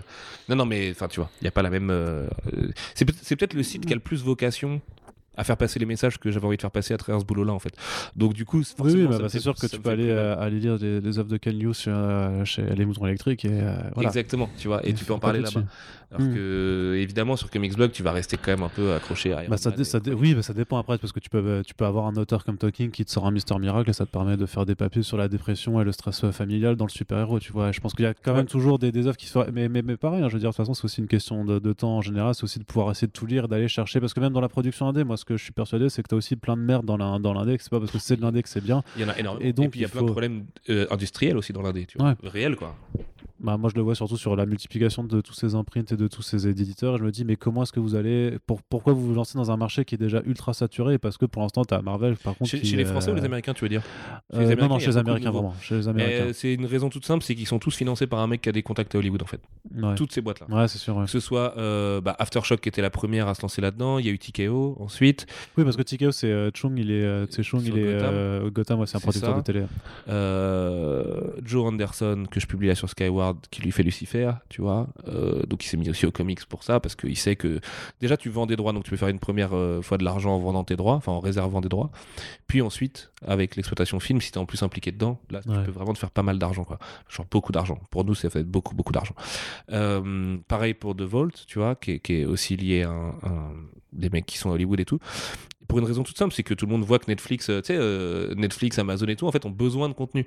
Genre comme s'il n'y en avait pas assez, tu vois. Et Ouais. vraiment, ils sont encore pendant 5-6 ans, je pense, dans une dynamique de il nous faut beaucoup de contenu, de contenu, de contenu, de contenu, de contenu. Donc ils vont tout prendre. Bah, parce qu'ils savent que tu as Warner et Disney qui vont sortir leurs propres usines à contenu. Et que, Exactement. euh, Et ouais, sauf, que tu vois, Amazon par exemple, ils se sont vite rendus compte que Prime Video ça marchait pas, donc ils se sont dit qu'est-ce qu'on va faire? On va reprendre Le Seigneur des Anneaux en payant les, enfin, les héritiers, mais genre laisse tomber, tu vois, parce que même Warner il avait pas les moyens de s'aligner, donc c'est- c'est dire. Euh, en faisant des épisodes à 20 millions de dollars l'épisode, j'ai jamais vu. Euh, ça, c'est quand même aussi la preuve que les mecs comprennent que le fait de vouloir tout acheter à tout le monde, en fait, c'était une mauvaise lubie. Comme ils en avaient les moyens, ils pouvaient se le permettre. Donc il y a des auteurs qui se sont fait un peu d'argent. Tu sais, je me souviens par exemple d'IMZ de, de Brian Wood qui avait été vendu mais qui n'a jamais été fait. Euh, Warren Ellis aussi qui a vendu pas mal de, de droits et tout ça. C'est bien pour les auteurs, ça leur fait de l'argent. Moi je suis content pour eux, ça fait que les mecs pourront travailler plus sereinement, faire moins de séries, mieux les faire et tout ça dans un monde vertueux. Mais euh, évidemment que derrière la, la série est pas vouée à, exister pour de vrai. Euh, sur. euh, sur, sur la multiplication, du coup, c'est vraiment comme ça que je me l'explique. Après, en France, c'est différent euh, parce que c'est plus petit. Et donc, du coup, c'est vraiment tout le monde qui s'est dit Ah, Urban est arrivé, il prouve qu'on peut faire de l'argent avec les comics. Ce qui est quand même à remettre en cause d'ailleurs. Euh, je veux pas. euh, div- bah, ça, ça reste, ça reste 10% du marché de la BD française. Quoi, donc c'est Oui, mais c'est non que plus, 10%. euh, Je ouais. veux dire, euh, Non, mais justement, je- non, ça, ça, ça reste 10%, donc c'est petit. Pour moi, Ouais, ouais, 10%, c'est pas 10%, énorme. c'est- c'est ridicule. C'est- c'est de la même manière que Image a que 10% aux États-Unis, alors qu'on parle beaucoup d'Image Comics, tu vois. Ouais. Mais euh, je pense aussi qu'on parle beaucoup d'Image Comics, nous, sur Art et, et- et en France, euh, parce que c'est profondément plus européen comme approche, tu vois. Ouais. Enfin, je veux dire, euh, les, les licences de, de gros ricains, euh, c'est licences de gros ricains, tu vois, c'est quand même un peu saucisse. quoi. Il, a Voilà. placé, il a placé un je l'ai souci. placé, je l'ai placé. Ça fait des Et- années que j'y arrive plus. donc. Du coup, ok. Et puis, euh, alors, der- dernier, dernier point un peu abordé avec toi, du coup, vu que euh, tu suis quand même un petit peu l'évolution du réseau, de- du coup, de la Mhm. boîte que tu as, as créée, hein, ça, on l'a vu dans la première partie de ce podcast. Et donc, tu l'as vu évoluer euh, en, en partant de dessous. Et du coup, ben, j'ai envie de te poser une question. Qu'est-ce que tu en penses un peu du- de la campagne qu'on est en train de faire en ce moment et, euh, et notamment par rapport à la diffi- aux difficultés que toi-même tu as pu rencontrer sur le fait de, de pouvoir vivre du, du web et en plus dans le domaine culturel Ouais, sur Internet? Euh, bah déjà, moi, je suis fier que vous vous lanciez là-dedans. Euh, je pense qu'elle est très euh, connexe et je vais faire un détour par l'entre-deux, du coup, donc la version de l'année dernière de Arts qui a mené à celle-ci là maintenant. Sans donner trop de détails évidemment parce que c'est encore très frais, donc il y a une espèce de, prescription. Non, ce que je veux dire, c'est que nous, le crowdfunding, on s'était beaucoup posé la question, évidemment, hein, à l'époque. On avait même développé. Pas mal d'idées, posé des idées et tout. Et on avait d'abord fait le premium, Ouais. euh, du coup, avant ça, qui a été un échec. Du coup, parce que éditorialement, on n'arrivait pas à, à- Mais je remercie, mais hyper chaleureusement, tous les gens qui ont participé quand même. Et je sais que pour beaucoup, c'était vraiment pour nous aider à vivre et à sauver la boîte, plutôt que pour avoir effectivement du contenu premium, réservé premium. Il y en a eu hein, quand même, hein. mais il y en a eu trop peu. Euh, on n'a pas pu assurer en étant à 3 avec tous les problèmes. Moi qui me retrouvais à faire de la gestion plus que de l'édito et tout, donc les gars qui étaient à K2 sur les sites et ainsi de suite, avec la fatigue en plus qui se rajoutait les uns sur les autres. Alfro qui a voulu quitter la boîte parce que, pas pareil, au bout du rouleau, remplacé par Répu, pareil pour Alex, avec euh, après remplacé par euh, Straffer et tout ça, qui était en plus commercial. En plus, en bref, c'était un peu un, merdier. Donc on n'avait jamais osé euh, passer le pas vraiment du, crowdfunding. Euh, aussi en se disant que c'est un peu un one shot le crowdfunding, tu peux pas le faire, tu vois, tous les tous, tous- les quatre matins quoi. Moi la campagne, je suis ultra pour parce que je sais quels sont vos besoins et je sais que la boîte aujourd'hui va mieux parce que les stats sont meilleurs et que vous bossez vachement mieux le côté commercial que mon époque, donc c'est bien. Mais qu'elle elle, tourne pas encore suffisamment pour être pérenne euh, toute seule et elle pourrait pas être euh, vraiment séparée de tout le reste et tourner euh, tranquillement. Donc il y a besoin de, de, de ça. Il y a un besoin d'un coup de peinture sur les sites et, et ça je vous le dis depuis le moment où je vous avais laissé la main du coup dans la fameuse le fameux entre deux où il y avait donc tout, quand tu es arrivé avec Lise, Nantes, ouais. que Corentin est arrivé voilà dans la dans la rédac nantaise où il y avait encore Straffer, JB, Répu et, et ainsi de suite. Qu'on a eu les yeux trop gros- plus gros que le ventre à ce moment-là, que ce soit les investisseurs ou l'équipe. Et que en fait ce modèle-là pouvait pas fonctionner, il y avait trop d'employés, il y avait trop de choses et machin. Euh, que du coup le, le- le fait d'en venir à un crowdfunding aujourd'hui en dit long aussi, parce qu'on a vous avez quand même bien réduit la voilure du coup des employés et tout ça euh, depuis quoi, parce que vous deviez être deux fois plus qu'aujourd'hui si je dis pas de conneries Mhm. quelque chose comme ça. J'ai pas le nombre exact en tête, mais ça doit être quelque chose comme ça. Et euh, que j'espère que ça va déjà, euh, donc évidemment, le palier de 15 000 se faire. Euh, parce qu'au départ c'était aussi pour ça euh, que je t'a- je t'avais dit moi je, je suis chaud pour faire un podcast pour parler du LUL et tout et que ça s'est transformé en, en- en la discussion qu'on a aujourd'hui. Euh, j'espère même que ça fera plus que ça parce que bah euh, j'ai parlé de chiffres un peu tout à l'heure mais vous vous rendez compte qu'avec 15 000 balles on va pas forcément super loin non plus Non, c'est pour ça que c'est un premier palier, hein, qu'on- qu'il y en a trois autres après. Tout à fait, ouais. Et qu'avec 15 000, vous pourrez pas euh, euh, mettre en place tous les trucs euh, que vous avez envie de mettre en place. Et moi, j'adore votre idée du parcours personnalisé et tout ça, par exemple.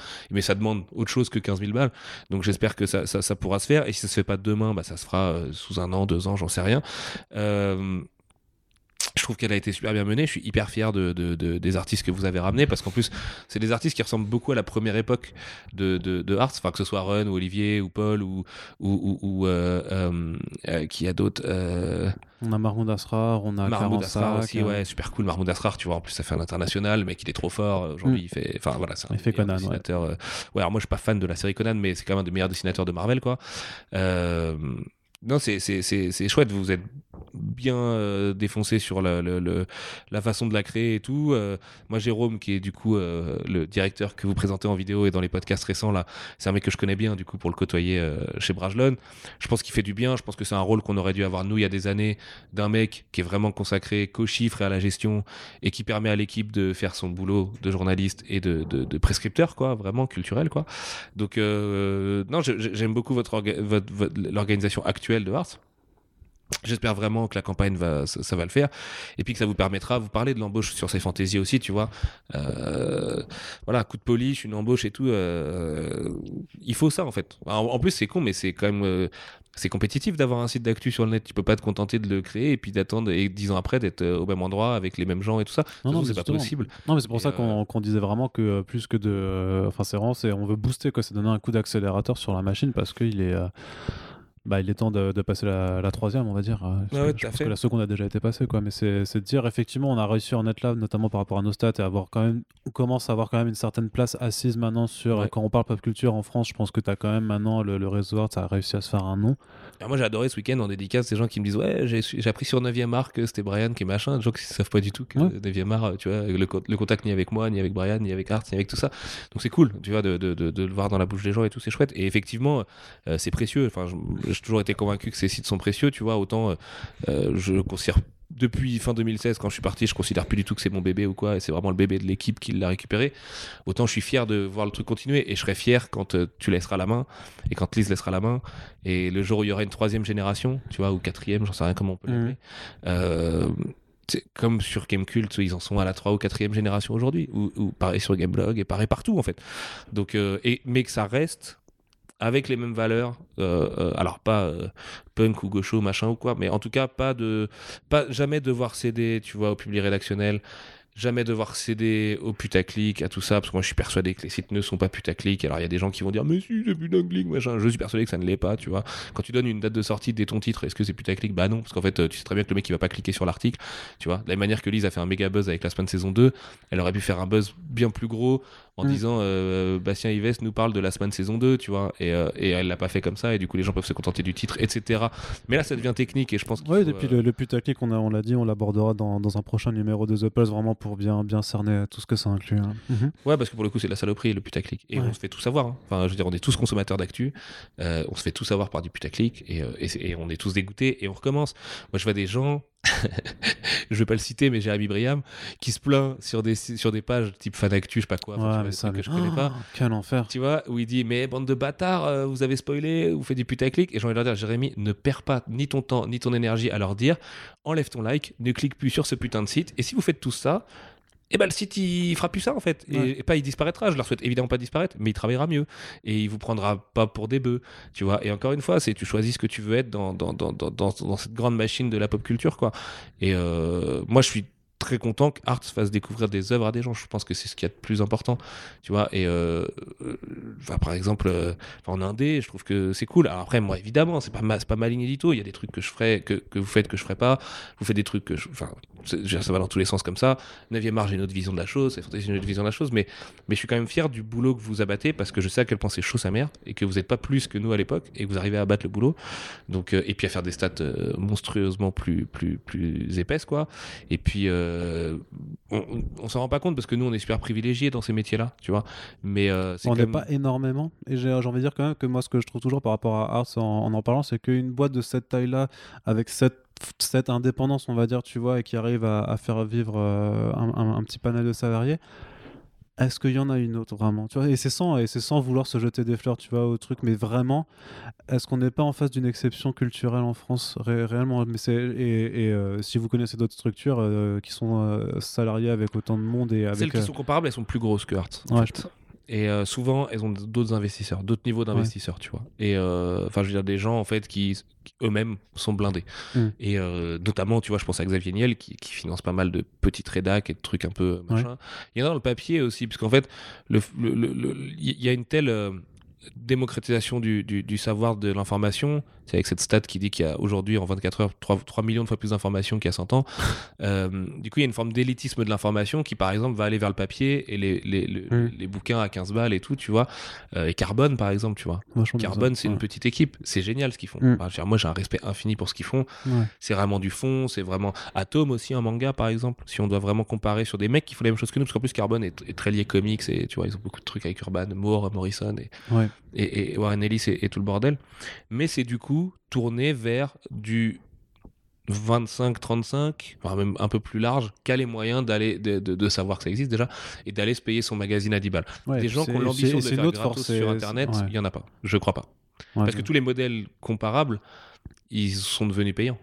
En fait, Ouais. tu vois, ils sont devenus full payants. Avec, enfin, t'as les cinq premières lignes gratos là, le, fa- le fameux attrape euh, machin. Mais euh, des modèles qui restent gratuits et qui veulent le rester, et c'est quand même. Allez, En 2010, c'était pas une exception hein, d'être tout gratuit, et on se demandait tous comment on va faire. Et bah, tous les Ah, autres. parce qu'on croyait que la- les gens croyaient que la pub allait financer tout, mais en fait, Ouais. ça, ça, c'est très. Mais euh, la pub, c'est jamais que la plus grosse bulle spéculative de l'histoire du capitalisme. hein. Enfin, faut Mm. s'en rendre compte, quoi. C'est quand même. euh, Alors, en plus, c'est un, un- un pouvoir d'oppression énorme, puisqu'en fait, le mec qui paye sa pub peut choisir de plus la payer, pas pour X ou Y raison Ouais, hyper arbitraire, tu vois. Euh, donc, le fameux blacklist, tu vois, dans, dans, dans, dans- la presse, quoi. Euh, c'est pas un, mode, un business model viable, la pub. Il faut trouver autre chose que ça. Et ça, euh, enfin voilà, moi je suis pas euh, à la place de Jérôme, je sais pas, les business models, j'ai du mal à remonter. Mais euh, et, et on a toujours refusé avec Art, des gens nous l'ont demandé, mais de faire des t-shirts, des briquets et des strings à l'effigie de la boîte, tu vois. euh, parce Alors pour relou. les strings, non mais tu sais, c'est un peu relou. Enfin, tu vois, il y a un côté hyper. non, non, mais on est d'accord, mais c'est sûr que la- c'est vrai que la solution de dire bah, maintenant on fait passer les sites payants a, a pu se proposer à nous et que ça aurait, ça aurait pu quelque chose à, à laquelle on a envie de réfléchir, de la même façon que vous avez choisi à, le- à, à l'époque l'option premium pour se passer des publicités Mhm. par exemple. C'était un, un- En fait, on se deux. nous-mêmes, tu vois, Mais, quand euh, on mettait des articles dispo premium, parce que nous, le but, c'était vraiment de rendre le truc. euh, Enfin, on avait tous nos jeunes lecteurs qui disaient, mais moi, j'ai pas les moyens et tout, et ça faisait trop mal au cœur. Moi, des fois, il y a des mecs, euh, je leur envoyais des copier-coller par mail de l'article, en fait, ou des screens, tu vois. Mhm. Je sais, bah, du coup, lis-le comme ça, désolé, je peux pas te. machin. Mais c'est peut-être parce qu'à l'époque, euh, il n'y avait pas encore tous ces sites justement qui sont maintenant tous en accès pré Ouais, il y avait beaucoup moins cette culture du payant, du ouais, payant, ouais, tout à fait. Mais, euh, il y a aussi le problème, c'est quand t'es payant, t'es obligé de tourner à fond vers la qualité. Et pour tourner à fond vers la qualité, il faut être plus que ce que vous êtes aujourd'hui dans la boîte sur trois sites. Et il te faudrait, toi, trois mecs, toi être vraiment rédac chef. Donc, c'est-à-dire écrire peu et faire surtout de la relecture et tu vois, Ouais. du, du- du- du- le, secrétariat ouais. plus plus de rédaction, quoi. Et pareil sur Safe Fantasy et pareil sur 9e art. Et avant que vous soyez 10 employés, on a essayé, on a eu des problèmes. Euh, tu vois, il y a, y a quand même euh, beaucoup d'eau qui va couler sous les ponts et tout, à moins que ce crowdfunding, que ce podcast, bah ouais, mais déclenche faites, les passions. faites passer le mettiez, million. hein. euh, ouais, ouais, et que vous mettiez euh, 100 000 balles là demain dans le truc, quoi. Mais, mais non, mais par contre, il y en a besoin, ça c'est clair et net. Qu'il y en- Il y en a besoin. Parce que sinon bah vous- les sites vont vieillir et puis bah au bout d'un moment ça va croutonner un peu et puis si ça croutonne ça va démotiver tout le monde ça démotive sera moins quali et ainsi de suite. C'est un cercle qu'on choisit d'être vicieux ou vertueux quoi. Et euh, moi je trouve ça cool par contre que ça passe directement par les lecteurs. C'est mortel ça connecte directement les gens et j'ai pas pu venir pour l'instant et je suis deg parce qu'à chaque fois j'avais un truc ailleurs mais euh, c'est très très bien je trouve ce que tu fais de faire des soirées art euh, pour connecter avec les lecteurs j'espère que ça pourra vite évoluer euh, dans des trucs avec tu sais un peu masterclass en faisant venir Ouais, des artistes bah, c'est ce des- qu'on c'est ce des- veut faire aussi. On veut, on veut développer plus de, de la présence, où, mais plutôt que de se faire inviter, où on, crée nos events et on Ouais, fait nos, nos, tout à nos fait, ouais. quoi, tu vois. Et puis surtout parce que par le biais d'un invité, en fait, tu peux défendre aussi ta ligne édito, tu vois, prendre Mhm. des gens qui te ressemblent. Euh, je pense à, à, tu sais, Franck Lepage, qui est un super euh, humoriste slash conférencier, qui est euh, spécialiste du langage et, et, et rhétorique, tout ça, et, et où le mec, en fait, avant, faisait ça de manière très sérieuse, et ça intéressait personne, et il l'a tourné en spectacle et lui-même il dit en fait quand j'en parlais comme un chercheur personne m'écoutait mais maintenant que c'est un spectacle c'est trop bien les gens m'écoutent et comprennent mon message et tout et euh, des gens comme ça peuvent avoir vocation à être liés à arts tu vois derrière puisque on, s'arrête pas que euh, à traiter euh, euh, est-ce que Swamp Thing épisode 1 c'était bien ou est-ce que euh, est-ce que euh, Worlds of Tomorrow je sais pas quoi c'est le crossover de l'année mais tu vois, on s'en branle en, en réalité. C'est- vachement plus que ça quoi. Et, et surtout avec 9e art et Sci Fantasy qui viennent apporter à mon avis un degré un peu plus intello tu vois je vais pas dire intellectuel mais un peu plus intello au bordel c'est de, de, de, de juste les licences les grosses licences de comics Star Wars Marvel machin quoi T'as vraiment un problème avec les licences. hein. non, euh, j'ai pas un problème avec les licences, c'est juste que je trouve qu'on va pas dans le bon sens, c'est tout quoi. Et qu'elles et vont pas dans le bon sens et qu'elles le font avec un pouvoir énorme sur les gens et un pouvoir d'influence qui est limite dangereux et euh, que si tu rajoutes ça avec notre comportement sur les sociaux dont on a parlé tout à l'heure, non, on va clairement pas dans le bon sens. Je suis désolé de le dire. euh, tu vois, je parle même pas d'écologie parce que là c'est encore pire, mais le, le- le- bah, c'est à nous de nous réveiller en fait. Chaque, chaque auditeur de ce podcast, chaque lecteur, mais en- encore une fois, on prêche des convaincus là aujourd'hui. Les gens qui écoutent, ils Ouais. savent tout ça, tu vois. Mais euh, et ça veut pas dire être- dire aux gens euh, vous êtes des merdes parce que vous aimez, euh, euh, je sais pas, euh, tu vois, Maître Gims ou j'en sais rien pour prendre un exemple ultra mainstream, tu vois. Euh, c'est pas du tout ça le, le, le, truc. Au contraire, enfin, tu fais ce que tu veux. Et on a tous, on est, on est tous fans d'un truc mainstream à un degré, à un moment donné. Moi, je connais rien au basket, du coup, j'aime bien Golden State Warriors, tu vois, parce que quand je les vois jouer, je trouve qu'ils jouent bien, tu vois. Et, et sûrement que c'est pas du tout un avis très recherché sur, sur, sur la question. Et on a, on a tout ça sur des degrés d'intérêt, machin, mais euh, il y a un devoir de se demander pourquoi on consomme ci, pourquoi on consomme ça, et pourquoi ça plutôt que ça. Et surtout de savoir, d'essayer en tout cas de se renseigner sur la différence que ça fait de donner de l'argent à tel ou tel truc. Tu donnes ton argent à la Volt, il n'est pas utilisé de la même manière que si tu donnes ton argent à Gaumont Pâté, tu vois. Et euh, alors évidemment, il y en a un, c'est du cinéma, l'autre c'est un bouquin, vous allez me dire, mais non, mais à la fin, un euro, c'est un euro. Ouais. Et, et, tu donnes ton argent à Combini, c'est pas la même chose que si tu le donnes à Arts. Exactement.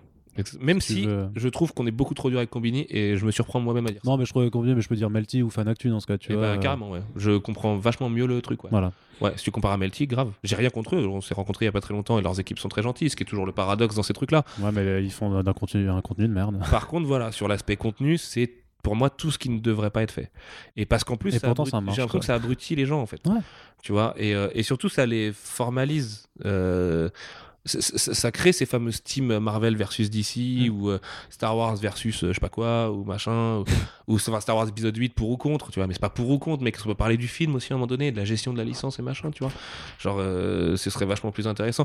Et de la même manière que les œuvres ne soient pas que des cases cochées sur un calendrier. Ça, c'est un truc qui me casse les couilles. Autant j'adore l'aspect Beyoncé, comme je te dis, release euh, ce soir, euh, je vous fais un nouvel album, ou demain je sors un Battle Royale.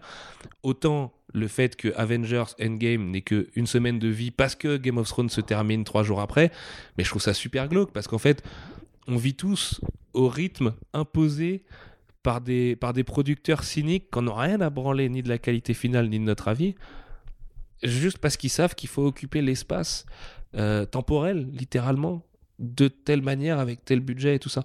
Et euh, tu vois, Disney, là, ils ont acheté Noël pour les, pour les 20 ans à venir. J'ai les mecs, ils ont Avatar euh, 4, 5, 6, machin, plus tous les Star Wars, plus des Marvel Studios qui vont évidemment pas s'arrêter, plus... Ah, Waouh Et les mecs, euh, moi, je veux pas vivre dans un monde... J'adore Disney, hein, et je pense que Bob Iger, c'est quelqu'un de très bien, sincèrement, je le pense. Kevin Feige, j'ai eu la chance de le rencontrer plusieurs fois, je pense aussi que c'est quelqu'un de très bien. Mais en revanche, le monopole, c'est putain de dangereux. Mm. C'est comme ça, de manière absolue. Aujourd'hui, Google, c'est peut-être dirigé par des gens très bien, mais qui vous dit que dans trois générations, quand les mecs seront littéralement les maîtres du monde, il y aura pas un putain de taré à la tête du truc. Tu vois, rien ne peut vous garantir ça. Donc, attention au monopole. Essayons de ne pas mettre tous nos œufs dans le même panier. Et dans la culture, ça passe par, euh, euh, tu vois, l'hyper spécialisation aussi. Moi, les gens ils me disent, mais pourquoi t'es fan et de romans, et de jeux vidéo, et de musique, et de, et, et- et de comics, Bah, et faut de aimer, manga. ouais. Et en fait, j'aime bien l'art, tu vois, c'est Bah tout. ouais. Genre, euh, c'est- tout ça, c'est des expressions artistiques. Après, elles ont toutes des, des, des biais, et, et il faut tout apprendre, de com- comment ça fonctionne et tout. Mais, tu vois, enfin, c'est c'est Il heureusement. n'y a pas de choix à faire où tu peux aimer qu'une seule exactement. forme d'art. bah. Et, et le choix, on le fait beaucoup quand on est jeune. Moi, le premier, tu vois. Euh, J'étais là, genre, ah, je suis un gamer, tu vois. Pas les couilles d'être un gamer. Tout le monde est gamer en plus. Enfin, ça n'a aucun sens. Mais je pense que tu le comprends plus tard aussi dans la vie, ce truc-là.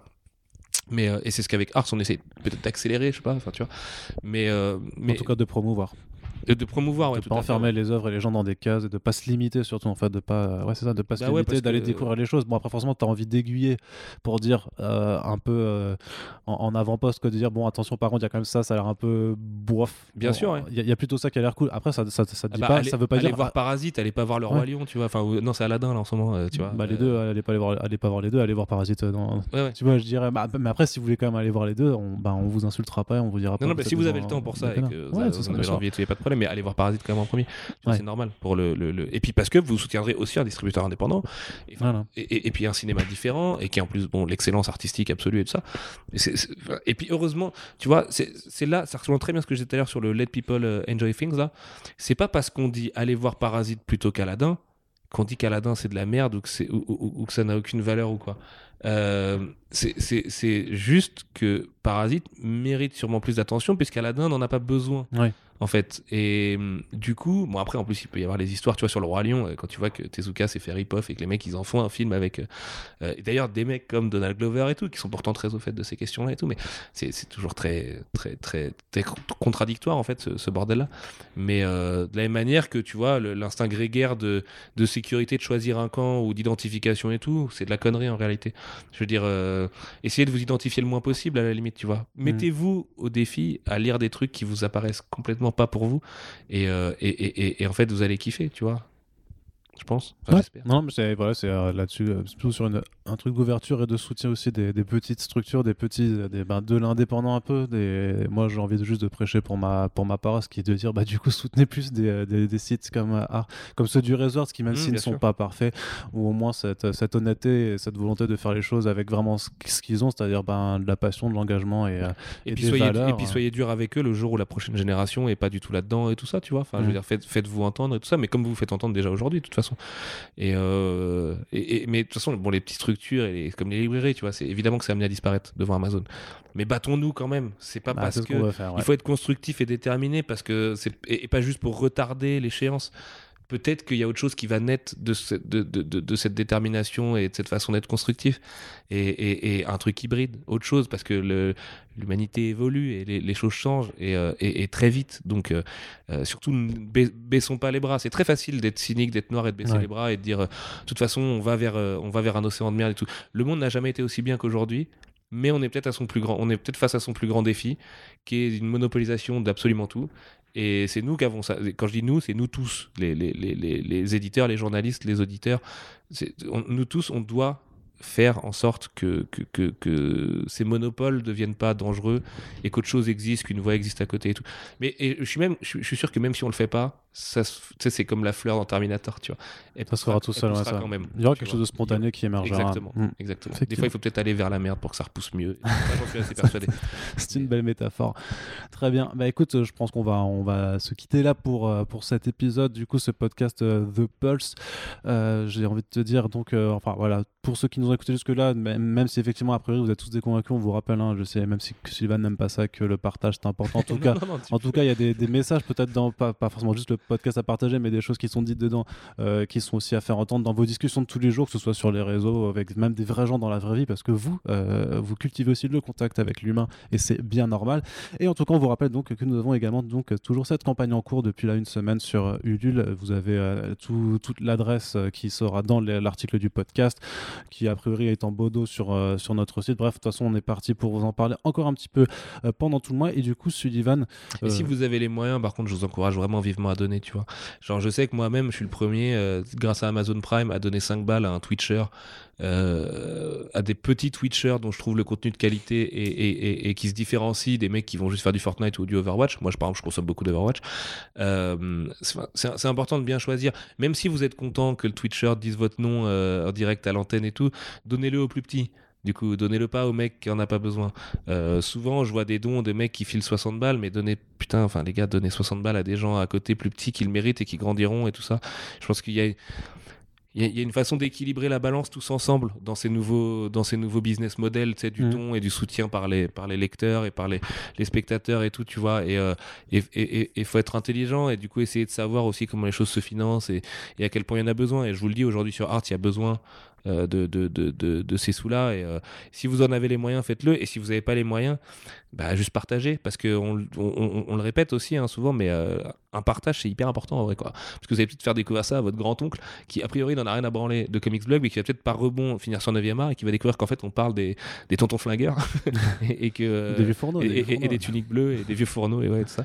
Et euh, enfin, même si c'est pas trop comparable, tuniques bleues et vieux fourneaux, mais euh, vraiment, ce, ce truc-là, euh, on sous-estime trop en fait le pouvoir de partage qu'on a. Et dans, dans notre monde très individualiste sur les réseaux sociaux, on a tendance à te partager de moins en moins. Et c'est dommage. Et du coup, Sullivan, je pense qu'on te réinvitera bien entendu donc euh, plus tard dans l'année pour parler édition vraiment, Yes. vraiment juste de parler donc de, de ton parcours. Euh, je pense qu'il faudra faire ça pour euh, les, les deux ans de, de iComics du coup à, Eh ben, à l'automne janvier, par euh, exemple. tu vois. 2020, ouais. Janvier, Janvier 2020, les deux ans. Ouais, enfin c'est vrai que moi je prends la date où tu avais fait, ta- t'avais fait ta conférence d'ouverture à euh, Comic Con, en, tu vois. en mais- janvier 2020. Ouais. Coup, donc, euh, ouais, si tu veux. euh, Ok, bah ouais, et d'ici là, de toute façon, nous, on aura eu le temps normalement de faire le tour de- des autres éditeurs en France et d'autres corps de métier, de toute façon, qui nous passionnent dans l'industrie des comics. Et en tout cas, on est ravis que vous nous ayez écoutés pendant ce- quasiment Merci deux beaucoup. heures. Et euh, oui, je pense que tu as, explosé mon temps de parole. Ouais, désolé d'avoir Non, non, bah, c'est pas grave. euh, moi, ils m'écoutent toutes les semaines. Toi, ça fait 2-3 ans qu'ils t'ont pas entendu. Donc, j'espère qu'ils ils seront repus.